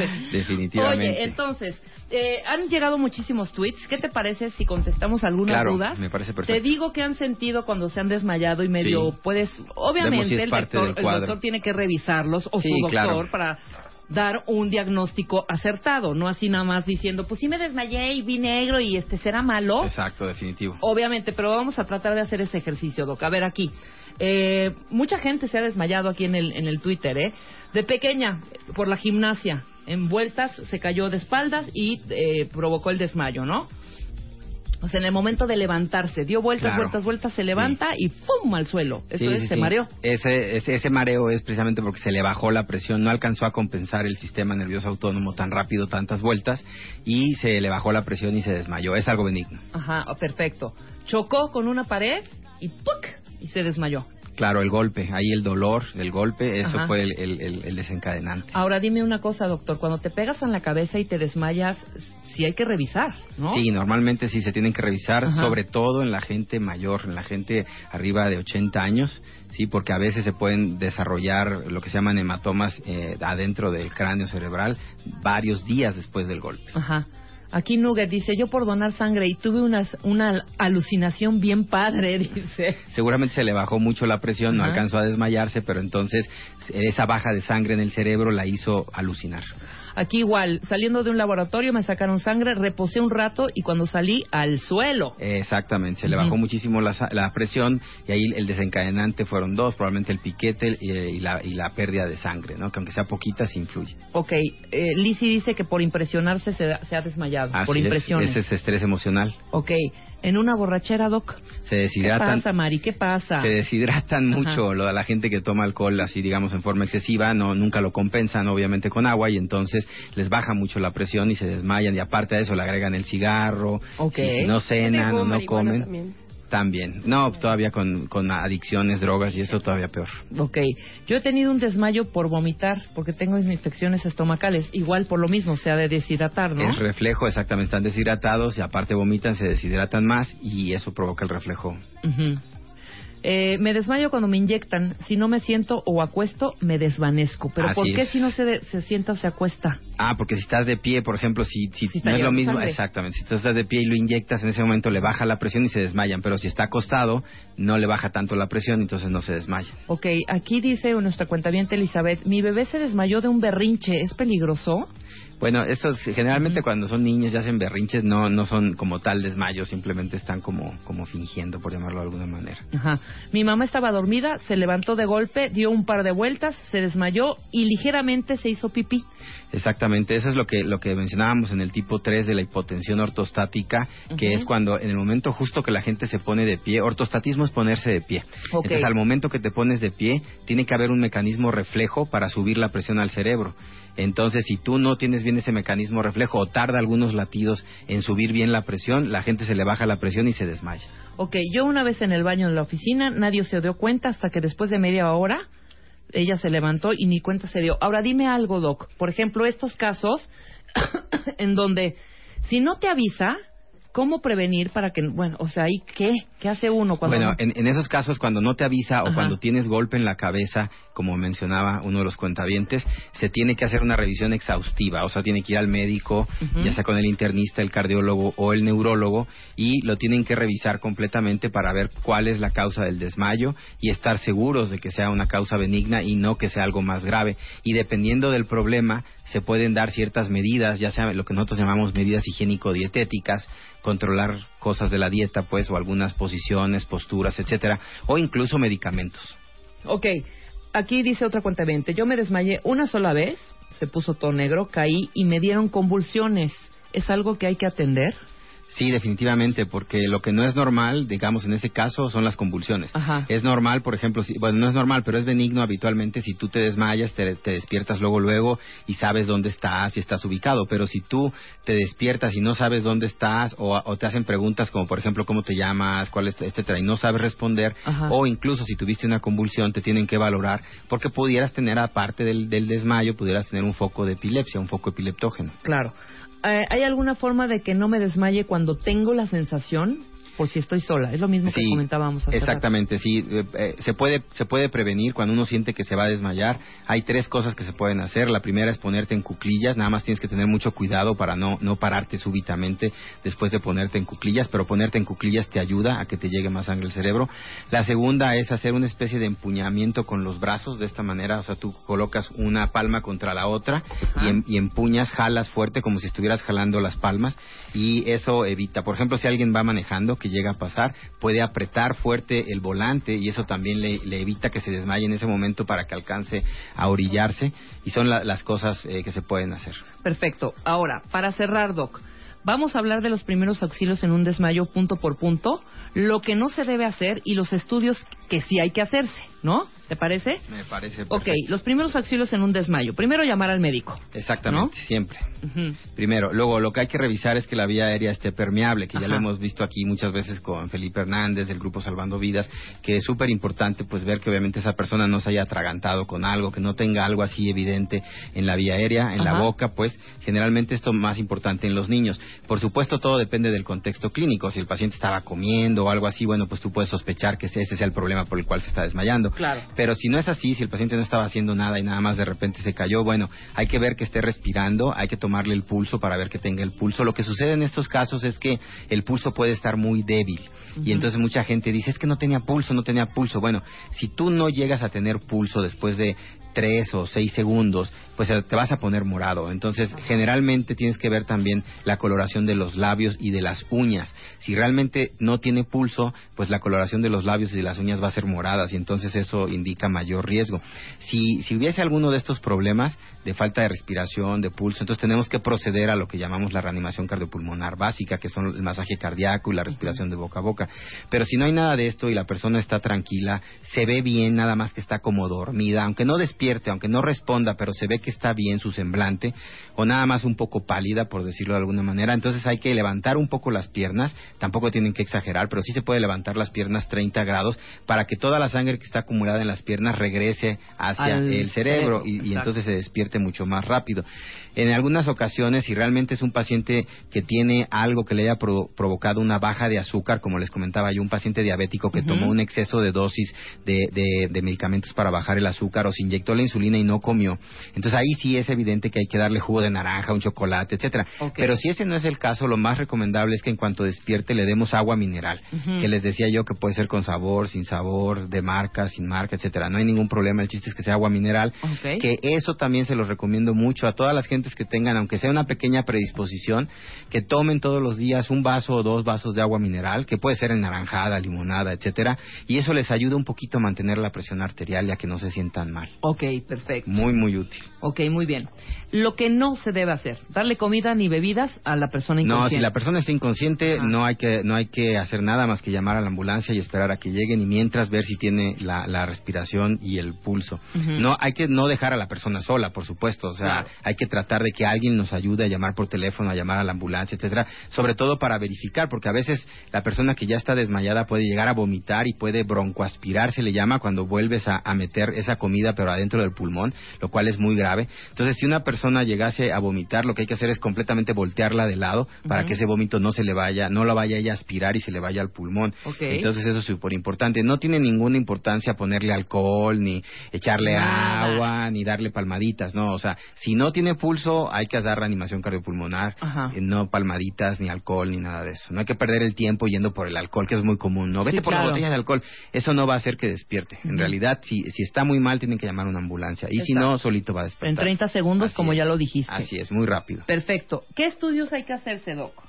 Bueno, los estudios van a depender del, del diagnóstico y el diagnóstico depende de, Ajá. del- de la edad del paciente. Generalmente en gente joven, pues pensamos más en estos síncopes benignos, sobre todo si no hay convulsión y todo eso. En gente, digamos, arriba de los 45, 50 años, ya tenemos que estudiar causas cardíacas. Entonces, dependiendo de eso, habitualmente se tiene que hacer una radiografía de tórax y un electrocardiograma. Es como que lo básico, ¿no? Para ver que esté bien el- el- eh, desde el punto de vista eléctrico el corazón y que el corazón no tenga una alteración así muy, muy, muy grande. Y dependiendo de eso, ya se verá si el paciente puede ir o debe de ir con un cardiólogo o con un neurólogo, sobre todo cuando hay convulsiones asociadas.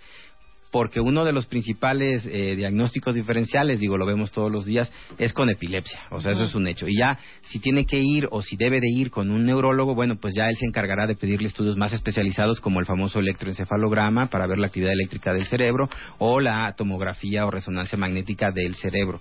Y en el caso del cardiólogo, se pueden hacer otras pruebas más específicas como la prueba de inclinación, que se llama prueba inclinada, La prueba de, mesa. mesa inclinada, sí, prueba de ortostatismo pasivo, recibe varios nombres, ¿no? Eh, en inglés le llaman tilt test, ¿no? Ajá. Prueba de inclinación le llamamos así como que en forma muy general y que consiste básicamente en que tú acuestas primero al paciente Ajá. y después de cinco minutos en esa mesa el paciente es levantado porque la cabeza queda siempre hacia arriba, no vayan a pensar los radioescuchas que, que la cabeza queda para abajo, la cabeza queda siempre para arriba y es una sola vez que se levanta, que esa es otra cosa que la gente piensa que en la mesa de inclinación lo que hacemos es subir y bajar y subir y bajar al paciente, no, solamente se sube una sola vez queda casi como si estuviera de pie, pero un poquito antes de quedar de pie, queda a 70 grados.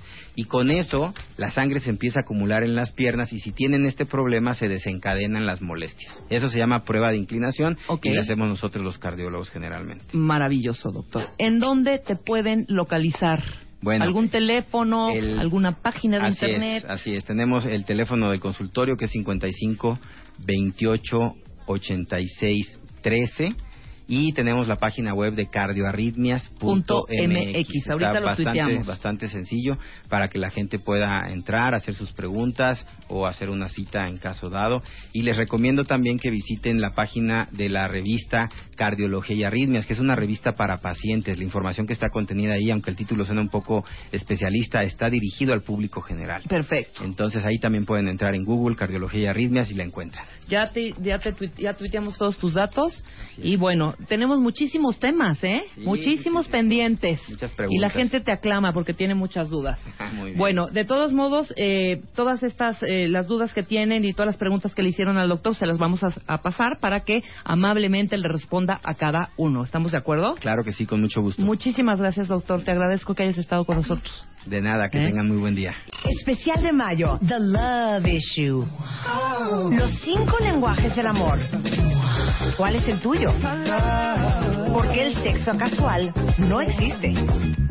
¿Cómo encontrar a tu perfect match? ¿Cómo soltar a tu maldito ex? Lo que debes hacer para que tu relación dure. Mua Mayo, más de 170 páginas de amor, pareja, relaciones, salud emocional, neurociencias, placer, fuerza e inspiración. Una revista de Marta de Baile. Especial de mayo, The Love Issue. Los cinco lenguajes del amor. ¿Cuál es el tuyo? Porque el sexo casual no existe. ¿Cómo encontrar a tu perfect match? ¿Cómo soltar a tu maldito ex? Lo que debes hacer para que tu relación dure. Mua Mayo, más de 170 páginas de amor, pareja, relaciones, salud emocional, neurociencias, placer, fuerza e inspiración. Una revista de Marta de Baile. Ahora sí, temazo. Fuiste infiel. Te cacharon. ¿Ahora qué? Y ahora, ¿Ahora qué matazo, ¿no? Porque hay dos tipos eh, cuentavientes de infieles, Así es. ¿no? Los compulsivos y los que son circunstanciales. Exactamente. Entonces, yo, yo lo que digo, estos primeros infieles, sean hombres o mujeres compulsivos, que también traen toda esta idea de que ser infiel está bien, Ajá. ¿no? Mientras no se quiten esa creencia, que es difícil de quitársela por cultura, por, por educación, por lo que sea, Ajá. a este tipo de infieles yo les salgo corriendo, neta. Porque Claro. no hay para dónde. Exactamente. No hay forma. Ya, ya es deporte. Ya es un deporte, exactamente. Se vuelve una cacería del día a día. Claro, ya son ¿no? adictos a la adrenalina ya están en otro. Exactamente. Ya son Entonces, otros asuntos más. Para mí, eh, este programa no va hacia ellos porque no se trata de, de- ni de echar un rollo ni de tratar de convencerlos. Es simplemente tú tuviste una situación en la que, por la, la razón que fuera, cometiste el pequeño error de ser infiel, Ajá. ¿no? Te das cuenta y te arrepientes, pero ojo, te arrepientes de haber sido infiel. No te lamentas de que te hayan cachado. Claro, Porque claro. eso pertenece a la primera categoría. Exacto. Y ahorita ¿Sí? que dijiste error, pues más bien tomar esa decisión, ¿no? O sea, porque perdóname, error, no. Bueno, o sea, y... Sí, no, fue un error, un error de apreciación, fue una situación. un error de apreciación puede ser. Puedes echarle ¿no? la culpa a los tragos, Claro. puedes decir es que mi pareja no me entiendes, pero no es cierto, tú tuviste la elección. Claro. Eso claro. es real. Pudiste haber hablado con tu pareja, pudiste haberte retirado, ¿no? Claro, entonces la idea de este, de este tema, mi querida Aura, es hay solución. O sea, no, no necesariamente porque hubo una infidelidad se tiene que tronar la relación. Yo pienso ¿No? así. Yo yo veo que si hay una relación que más o menos es una buena relación que va que ambos quieren salvarla, vale la pena intentarlo. No es fácil. Esto es romper un vaso y tratar de volverlo a poner junto, o sea, digo de, de pegarlo. Yo no sugiero nunca la infidelidad como una solución de nada porque creo que al final sí se lastima mucho Ajá. y toma trabajo, toma tiempo, paciencia, conciencia, madurez y muchas ganas de ambos de poder pasar por este por este momento difícil, por Claro. esta situación Claro. tan dolorosa. ¿Te parece que hagamos la pregunta al cuentaviente fiel de este Me programa? parece. ¿Quiénes han estado en esta situación? ¿O han sido infieles o, les han sido infieles, no? Exacto. En este, en este eh, rubro circunstancial, Exacto, ¿no? exacto, que Y no nos cuenten su experiencia, ¿va? Exacto, exacto. Y los vamos platicando aquí con Aura. Y ver si realmente es algo que ustedes desean, sanar su relación, porque de verdad eso es lo que implica más que nada tener esta, esta este gran intento de decir sí quiero salvar mi relación y entonces eh, puedes asumir, puedes dejar de asumir que tu relación está condenada, ¿sí? Exacto. y hacer algo al respecto. Ujú. Aún si tú causaste o te causaron mucho dolor, sí puedes lograr que tu relación sobreviva. Ajá. Siempre y cuando, de verdad, de verdad, insisto, estés consciente de lo que hiciste, asumas la responsabilidad y dispuesto o dispuesta a pasar por lo que implica. Claro, porque Sí. muchas veces, fíjate, he sabido de historias en donde este episodio, Ajá. que no es común, Claro. pues, no es el deporte en esa en, No en esa para este tipo persona. de parejas, claro. Ajá. Eh, los, los une terriblemente, no terriblemente, los une de manera mm, rápida y eficaz.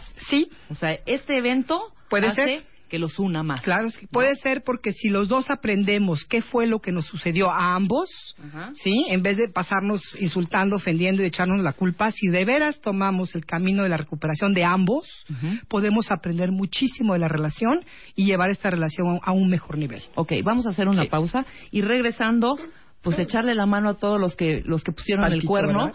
¿Y qué papel el del cornudo, no? También, O sea, porque no también. está fácil, Claro. ¿no? Todo esto al regresar del corte con Aura Medina. Fui infiel, me cacharon y ahora qué. Exacto. Abre Twitter. Arroba Marta de Baile. Y Facebook. De Baile. Oficial. Opina. Opina. A las 10 de la mañana. Marta de Baile. En W. Abre las redes. Non-stop. Non-stop. Escribe. ¿Quieres hablar? 5166-8900, 01800-718-1414. A las 10 de la mañana, Marta de Baile en W. Abre las líneas. Llama. Tú y yo durmiendo con los enemigos, los seres que jamás hemos querido, los dos paseando un bendito Ahí vas, capricho. Willy, con tu tema. Con tu tema ad hoc. ¿no? Ay, Dios, qué dolor. ¿Qué tal? Fuiste infiel, te cacharon. ¿Ahora qué? And now what? ¿Qué sigue? ¿No? ¿Qué sigue? Ok, Ok. venga, mi querida. Bueno, yo traje unos puntos que pienso que son bien importantes Ajá. cuando de verdad quieres salvar tu relación. Una es dejar de mentir. Y de verdad terminar este affair, Ajá. realmente termínalo, en el sentido de ni siquiera contacto con la otra persona. Ajá. Ojo, Sino- esto es para los que quieren Sí. recuperar. Claro, Sí, sí, sí, de eso se trata. Pero Porque cortar completamente, ¿eh? Si nomás quieres recuperar a la chava, pero vas a seguir en, o al chavo y vas a seguir en esa en esa en esa acción de seguir poniendo los cuernos, no te sirve, no te funciona, porque tarde o temprano te pescan. Entonces, deja de mentir, deja de crear excusas para la traición. ¿sí? ¿Cómo? O sea, no intentes decirle a tu pareja, es que tú no me pelabas, es que ese día te necesitaba y no estabas, es que, este, no sé, qué otra justificación podría ser, me fui con los amigos y se me pasaron las copas y bueno, la chava se me aventó o el chavo se me aventó y no pude decir que no. ¿Sí? No puedes justificarlo, no hay justificación, es que no, hay la hay. justificación, no. Fue ¿No? tu decisión en ese momento, con copas o sin Con copas. copas, o- como dicen, no con hay borracho. o sin tus cuates, Claro, exacto. no hay borracho que tome, que, que, coma fuego. Claro, ¿no? Entonces, realmente fue tu decisión y asúmela como tal. La-. Si tú tienes una postura de veras honesta y humilde al respecto, es muy posible que puedas hacer algo para salvar esta relación. Claro. Acepta tu responsabilidad. No culpes a tu pareja. ¿No? Tú tuviste la elección, pudiste, inclusive si realmente tú querías otra relación, pues pudiste terminar la, la que tienes hoy antes de engañar a la persona. O hablar y decir, no sé, necesito un break, necesito un tiempo, no estoy seguro, no estoy segura, ¿no? Entonces, es tu responsabilidad toma la decisión si decides permanecer en esta relación y también hablarlo con tu pareja y si ella quiere realmente continuar. Claro, porque, si- ese es otro punto. ¿Qué tal si no? Exactamente. ¿No? Yo ¿Qué quiero, yo quiero, yo ella quiero. se monta en su macho y dice, perdóname, el que la hace una, lo hace Claro. cinco, yo no quiero estar en esta relación, me mentiste, adiós. Y cuando es así, Rebeca, yo creo que lo más sano es decir, ¿sabes qué? Me retiro. Claro. Aún si más adelante, con el tiempo, las cosas se calman y pueden tener una oportunidad segunda quizá, pero si la otra persona de plano está cerrada, mi sugerencia es darle tiempo. Claro. Dale Ahora, tiempo. vamos a, te lo voy a plantear así como súper frío y a todos los cuentavientes, Sí, sí. ¿no? Que muchas veces, bueno, ok, sí, ya, fue un desliz. Hay gente, por ejemplo, si Marta estuviera aquí, diría, Sí. no hay manera. O Yo sea, sé. Lo mato, lo castro y, y, y adiós, no Y, regresa. y hay gente ¿no? que es así, ni modo. Hay gente que es un poquito más permisiva y Claro. que dice, eh, ok, va- te escucho y ahí me voy poquito a poco, ¿no? Eh, con ciertas dudas, pero tratas como de irla llevando y Así tratar es. de volver a confiar en esa persona. Y hay gente que de plano puede decir, perdóname, a mí no día me cambie, lo voy a decir tal cual, por unas nalgas. Exactamente. Eso fue así de frío y te perdono adelante, ¿no? ¿Qué pasa en nuestro cerebro, Aura? Porque yo creo que principal, no creo que tanto sea de los hombres, sino que más de las no- nos traicionan. Siente, eh, o sea, esta sí Bueno, hay una humillación. traición, una humillación, Hay una uno. humillación muy Ajá. fuerte, ¿no? Hay O sea, una porque- sensación de me es, ¿por qué no traicionaste. tomarlo así? ¿Por qué no tomar, o sea, si fue circunstancial, decir, bueno, ok, no, me, cambia por unas nalgas, punto. Porque aquí se, se involucra todo lo que hemos hablado tanto de las famosas heridas de la infancia, ¿no? La sensación de, de- de que me mentiste, me engañaste. Si yo traigo una historia, por ejemplo, de un padre o una madre que engañaron a, a- a la, a la pareja, tengo una herida muy fuerte ahí. Claro. ¿no? Si soy una mujer, vamos a poner el ejemplo de una mujer que es muy común en México, cuyo padre fue infiel y resulta que su pareja le es infiel, le estás pegando en el mero, en el mero, en- pero en la mera herida. Claro. ¿sí? Te está haciendo a lo más profundo y obviamente ya no nada más se trata de ti. Hay una No. cola ahí muy fuerte. Claro, ahí va a estar muy difícil. Ahí va a estar mucho más difícil porque la persona ya de por sí trae la famosa huella de traición, de engaño, de abandono, de rechazo de- en el DNA, así este, impresa dentro de sí misma, ¿no? Claro. Entonces se vuelve un poquito más, más complicado. ¿no? No un poquito, se vuelve mucho Muy más complicado, complicado. claro. Más a esto súmale valores familiares, ¿no? Claro. Creencias, este, temperamento. Claro. Es una suma de tantas cosas. Yo soy una persona de temperamento fuerte. ¿no? Mi padre fue hombre de mujeres, por así decirlo, fue en su época, en aquellos tiempos en Tabasco, era muy común que los hombres se fueran con, ¿no? Con con otras otras mujeres. mujeres y mientras las esposas estaban en casa. Yo crecí aborreciendo eso. Bueno, vámonos 50 años atrás, hombre. Exacto. O sea, Era nuestras como- abuelas, nuestras bisabuelas y ellas calladitas tejiendo. Sí, entonces ¿No? hoy las mujeres hemos cambiado mucho esa visión, pero dentro de nosotros sigue esa, esa parte sumisa. Claro. O sea, hay mucho enojo. ¿sí? Entonces, desgraciadamente, una de estas acciones dispara demasiadas... eh, es un detonante para demasiadas heridas, para demasiados traumas, ¿no?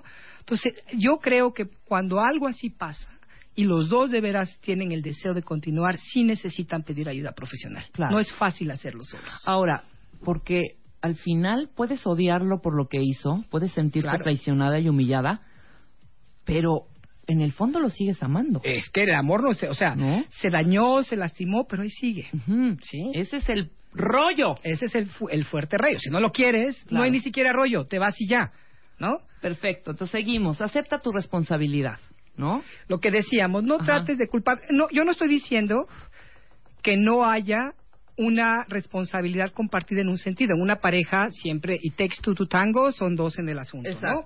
Pero definitivamente cada uno tiene que asumir su responsabilidad y la responsabilidad del que engaña o de la que engaña es, en este caso, es el que está pesando. Entonces no puedes decir que lo hiciste por esto, por aquello, justificarte, porque suena excusa. No te va a ayudar a, a- a sanar la relación. ¿Sí? Ajá. De verdad, de verdad, ¿te acuerdas de aquella serie de Friends en las que Joss y este, no, no Joss, ¿cómo se llamaba? Este, Rose Ajá. y, Y Rachel. y Rachel se separan, toman un break, entonces él esa noche por copas, porque se sentía muy mal, estaba celoso, va y se mete con alguien más, Ajá. que fue totalmente circunstancial porque obviamente ese personaje no era celoso, no era, no era un Sí, no hombre era mujeriego, no, cero.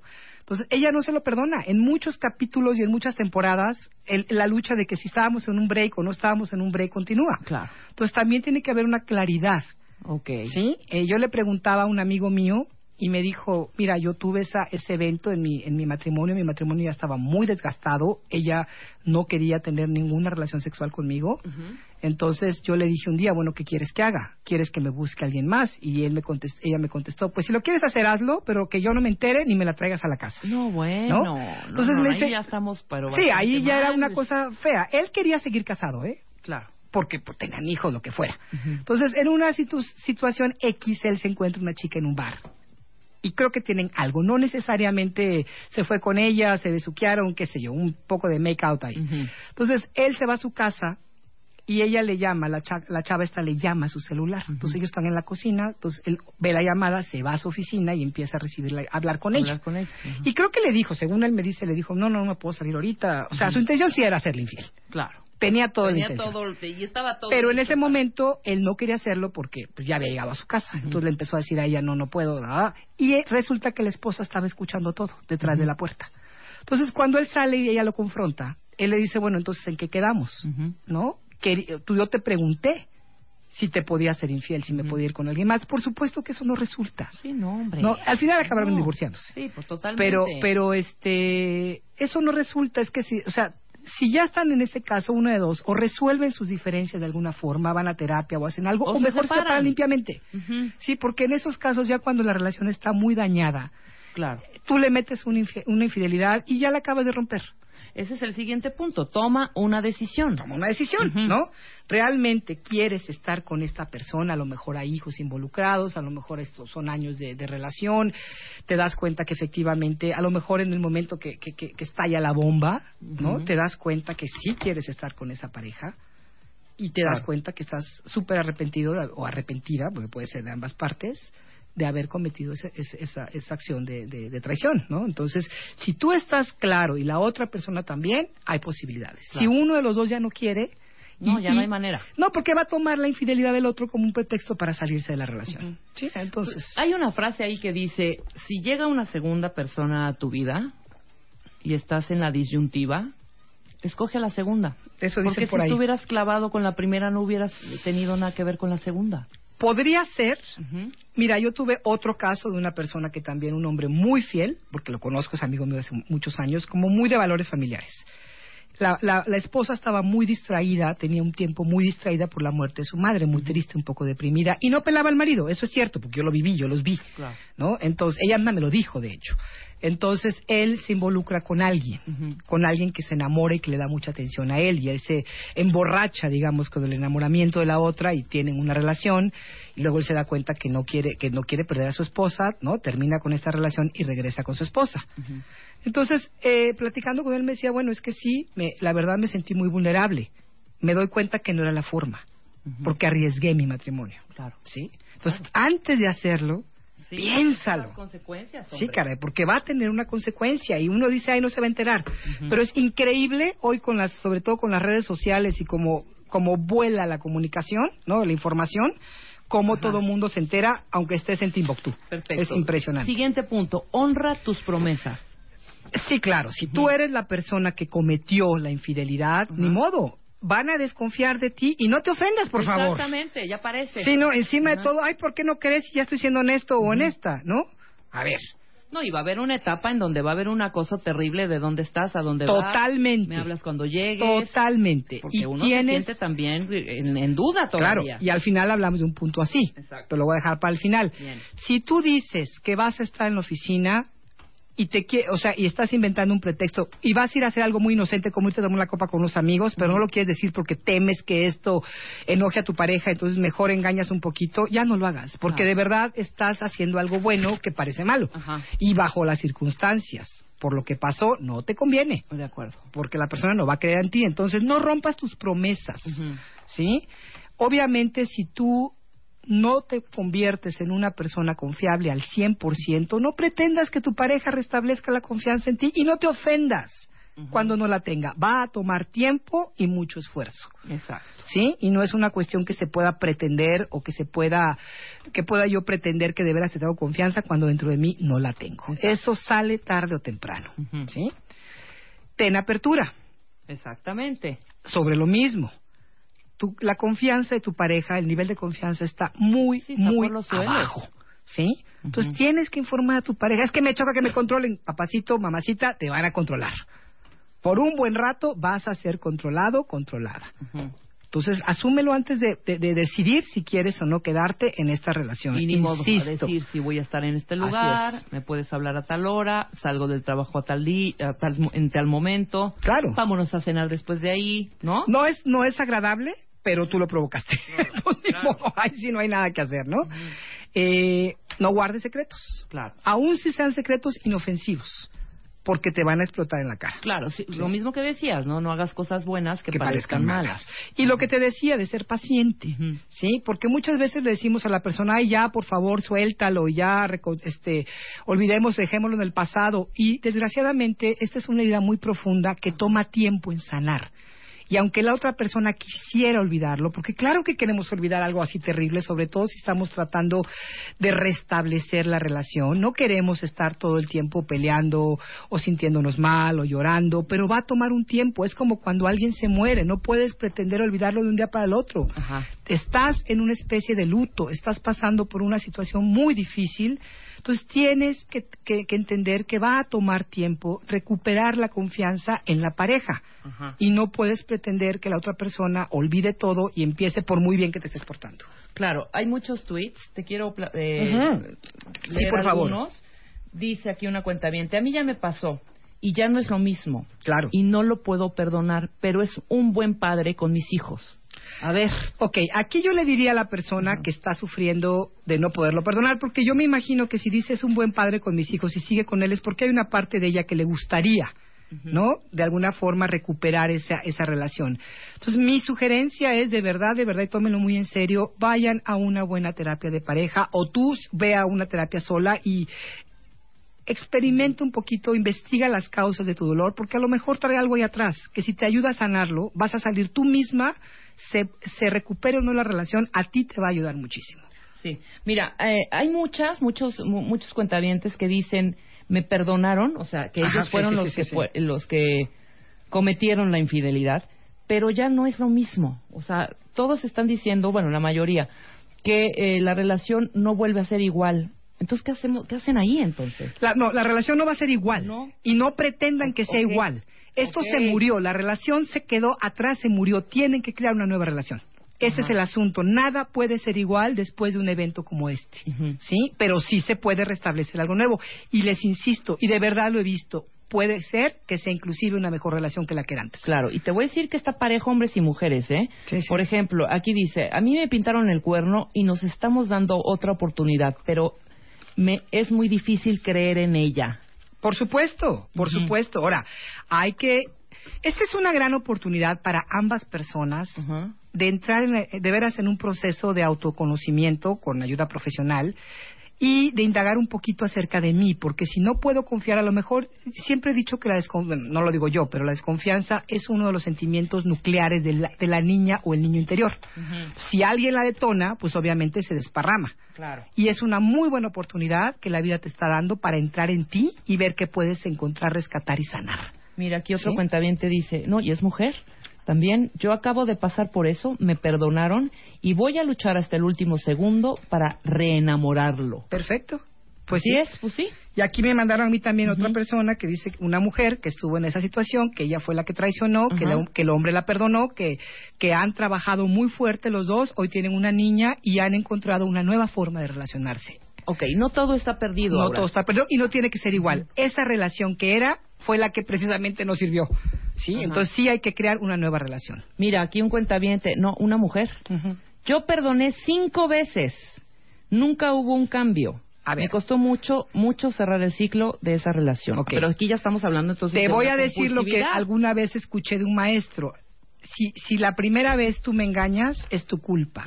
Si la segunda vez me engañas, puede que sea de los dos. Si la tercera vez me engañas, es mi culpa. Es mi culpa, claro. Totalmente. Llega un momento en que dices, basta ya. Sí, claro. Sí, si después de la primera vez que pasa esto, se repite el suceso, no tiene nada. De veras, es que ya no hay que hacer ahí. Claro. Porque estamos hablando de una persona que lo va a continuar haciendo de manera ya es por deporte, hombre. ¿no? Ya no vale la pena estar ahí. Yo creo que no, de verdad no. Vamos para afuera. Ok, la infidelidad no tiene que ser el fin. Sí, lo que decíamos al Ajá. principio, no asumas automáticamente que la relación está condenada. Descubre qué fue lo que te llevó a engañar a tu pareja, por qué lo hiciste. Esto es bien importante. Claro. Esto te está ofreciendo una, una apertura para ver qué fue lo que falló en esa relación, para ti y para la otra persona. ¿Qué estaba débil? Sí, a lo mejor no había comunicación, a lo mejor no estaban compartiendo, a lo mejor cada quien estaba demasiado involucrado en su propia vida. Que, acuérdese una cosa, las relaciones buenas no suceden, no nacen de la nada, las relaciones buenas se crean, paso a pasito, día a día. Es, es, es una plantita que hay que estar regando, que hay que estar poniendo al sol, de verdad que lo es. No, no podemos pretender que una relación buena es que tuve suerte y me tocó una buena relación. Yo no conozco ninguna persona que tenga una buena relación que me diga eso, que fue por suerte. Exactamente. Sí, la suerte es haber encontrado la persona adecuada que quiere trabajar junto contigo. Claro, Eso sí. Eso sí. Pero de ahí hay que chambearle. Exactamente. ¿Sí? O sea, se dice, está bueno rezar, pero también, re- Eh. también rema para la orilla, hombre. Exacto. ¿No? Corta la comu- comunicación con la otra persona. Pero, no, pero eso es... Pero eso de es- tajo. no, hombre, ese ¿Sí? es el primer punto. Es que me da pena, es que me da lástima, es que pobrecita, es que pobrecito. No puedes servir a dos dueños. Claro, exactamente. O te dedicas a tu relación o te dedicas a salvar a la otra Sí, si persona. no, no va a funcionar. Y si sigue ahí el enganche, entonces mejor hablen con su pareja y terminen Exacto. eso. Si lo que te interesa es estar con otra persona, pues ten la valentía de asumirlo y decir, bueno, pues eso ya se terminó, entonces Claro. me voy con otra persona. Exactamente. ¿no? Muy bien. Limiten el tiempo en el que hablan de la infidelidad. Esto es bien importante. Están en un proceso de sanación. Y obviamente, sobre todo la persona que fue traicionada, porque la otra no va a querer, va a querer estar preguntando. Me pasó. Yo quería saber dónde, cuándo, ¿Cuándo, cómo? cómo, Exacto. todo. Quería de veras, yo me acuerdo que, que, que, que inclusive obligué a la persona que por una situación le dije, a mí me tienes que contar todo, quiero saber ta- cuántas veces estuviste con ella, cuándo fue, aquella vez que me dijiste que te, ¿no? Todos los detalles. Está bien, en ese momento para mí era importante. Claro. Pero llega un momento en que tienes que dejar de, de, de, de- de darle tanta vuelta, ¿no? Y decir, ok, estamos en un proceso terapéutico, estamos en un proceso de sanación, si tú necesitas hacerlo, saber más, te voy a dar 15 minutos al día para hablar de esto. Y después nos vamos a salir totalmente de esta situación. Sí, ya. Vamos a ir al cine, vamos a ir a cenar, vamos a ver en amigos. nuestro rollo. Sí, porque si no estás dándole demasiada importancia, no tiene mucha importancia, Claro. pero estás poniendo tu energía en lo que, en lo que, en la, en la herida y no en la sanación. Exacto. Sí, y no te va a ayudar en la relación. Ok. Sí, eh, sobre todo eso lo digo para las personas que fueron traicionadas y que quieren continuamente estar abriendo o que se la pasan echándoselo en cara. Hay un tiempo para hacer esto y va a pasar, pero tenemos que considerar que tiene que llegar un momento en que dejemos de de, de quejarnos y de, de- de reprocharlo y de es que tú te aguantas, tú me pusiste los cuernos y ahora te aguantas. Porque eso no va a llevar, eso, eso va a llevar directamente a que los dos se rompan. No, no, no, y muchas veces, y ha pasado, en que, eh, entre comillas, hago el perdonan a la pareja Sí, bueno. para hacerle la vida de cuadritos hasta el fin del mundo, ¿no? Para tomar como venganza. Y ahora te quedas conmigo, pero te voy a hacer sufrir cañón. Me la vas a pagar. Y aquí tocaste un punto bien importante. El perdón, cuando se da de manera prematura, no funciona en cualquier situación. Queremos correr rápidamente con esta creencia de que soy una buena persona, soy muy espiritual, o yo entiendo mucho, soy muy maduro o madura, voy a perdonar. El verdadero perdón nace de la comprensión de algo más profundo y de la sanación de todas las emociones vulneradas. Claro. ¿Sí? Si no, no hay un verdadero perdón y va a pasar lo que tú acabas de describir. Exactamente. Lo voy a usar como una venganza. Como una venganza. Hundirlo. Y Sí, se van a hundir los dos, Claro. porque ni siquiera te sientes bien haciendo no, lo no. que estás haciendo. Yo me acuerdo una otra otra pareja, una pareja que yo conocí, papás de unos amigos que llevaban, no sé si 40 años casados, pero de esos 40, 20 años no se hablaban. No, bueno. Porque él le había puesto los cuernos a ella, entonces ella decidió nunca volverle a hablar. No se dirigían la palabra. Él se salió a vivir a otro lado y sin embargo llegaba ya a comer todos los días, a lavar su ropa. Ella hacía todo porque él la mantenía, pero no se hablaban. Imagínate qué No, infierno. qué tortura. Qué horrible Sí, vivir una, situación así. Obviamente está hablando de gente muy grande, que de otra época, de otra idea, pero vivir así toda la vida, No, ¿quién es quiere hacer eso? Claro, ¿no? claro. Entonces, por ahí no va. Por eso el rollo que dices aquí, dale tiempo a tu pareja para sanar, ¿no? Eh, Janice Abraham Spring, que escribió After the Affair, no sé si está en español, nos dice, nunca, nunca presiones a tu pareja a superar la traición. Más bien, mantente disponible para escuchar el dolor de tu pareja y asimilarlo. Estate presente para escuchar su enojo y tristeza por el tiempo que se necesite. ¿Sí? Doctor Spring explica que si tú pretendes que tu pareja suelte ese dolor, tú lo tienes que tomar. Exacto. Y, y va a tomar un tiempo. Exacto, no estoy diciendo toda la vida. claro. ¿sí? Por eso es necesario una visión profesional, objetiva, que los vaya guiando y que les diga, ok, esto ya es suficiente. Claro. Porque si no se convierte en un castigo, que nadie, una, una cadena perpetua. Y no se trata de eso. Claro, y hay que ser honestos con Hay que nosotros ser mismos. muy honestos. Con tu pareja. Así es. Y si no se puede, no hay manera de que puedas soportar esto, busquen ayuda a los dos si quieren salvar. Totalmente, ¿no? totalmente. Hay una, hay un link, ahorita tuitealo, Luisa, en eh, la revista MOA de, ¿de qué mes es esta? Ah, pues esta. MOA.com, Sí, la revista de, la, reva- de la revista, claro, eh, MOA.com, las Señales, 10 sí. señales de infidelidad de la, re- de la revista MOA. ¿No? Y también tenemos otro que es Infidelidad Online con Eduardo Muriel, que también les vamos a dar la, la liga en este momento. buenísimo. Muchísimas gracias. Ahora, ¿en qué, en dónde te... eh, Ok, este fin de semana, este Ajá. sábado ¿Hay curso, 30, hay taller? voy a estar en Querétaro Muy dando un taller precisamente creando relaciones sanas para parejas o para gente que quiere estar en una per- pareja sana. Voy a estar en Guadalajara en junio. El 20 de junio voy a dar una conferencia y un taller. Escríbanme, por favor. Y voy a estar aquí otra vez en México a finales de junio. Perfecto. Entonces me pueden escribir para, para que yo les dé la información a morocodependencia arroba hotmail.com. El Facebook es Aura Medina de Witt, la página oficial. Y el Twitter es arroba Aura Medina W. Perfecto. Muchísimas gracias, Hombre, hija, ¿eh? muy Un bien. Que placer. te vaya muy bien en tu curso, que te vaya muy bien Muchas en San gracias. Miguel, ¿verdad? Ay, sí, ya me voy Y para tenemos pendientes temas. Nos vemos a la próxima acá. Ándele, pues, Nosotros nos vamos cuentavientes, pero antes, alegrías. ¿Quién quiere ir a ver a Blue Man Group? Este, este grupito de hombres de azul. Yo los vi el año pasado. Los vi el año pasado en Nueva York y traen un show extraordinario. Bueno, tenemos ocho pases dobles para verlos. Rock, iluminación, percusiones, todo en un mismo escenario. Se pone bien chido, ¿eh? A mí me gustan mucho. Súper bueno. La información, miércoles 27 de mayo a las ocho y media en el Centro Cultural Teatro 1. Entonces, las primeras ocho personas que llamen al 5166-8900, ahorita se los llevan. Nada más digan, quiero ir a ver a Blumen Group, punto. Y les doy ahorita los, eh, a ver, vamos a decirlo bien, ocho pases dobles. Ah, perfecto. Son para ocho personas, para que no nos empezamos a confundir. Con su acompañante. Ocho pases dobles, las ocho primeras que marquen 5166-8900 se los llevan en este momento. Nosotros nos vamos mañana en vivo. Ya está Marta de Baile aquí de regreso. Adiós. Especial de mayo, The Love Issue. Los cinco lenguajes del amor. ¿Cuál es el tuyo? Porque el sexo casual no existe. ¿Cómo encontrar a tu perfect match? ¿Cómo soltar a tu maldito ex? Lo que debes hacer para que tu relación dure. Mua Mayo, más de 170 páginas de amor, pareja, relaciones, salud emocional, neurociencias, placer, fuerza e inspiración. Una revista de Marta de Baile.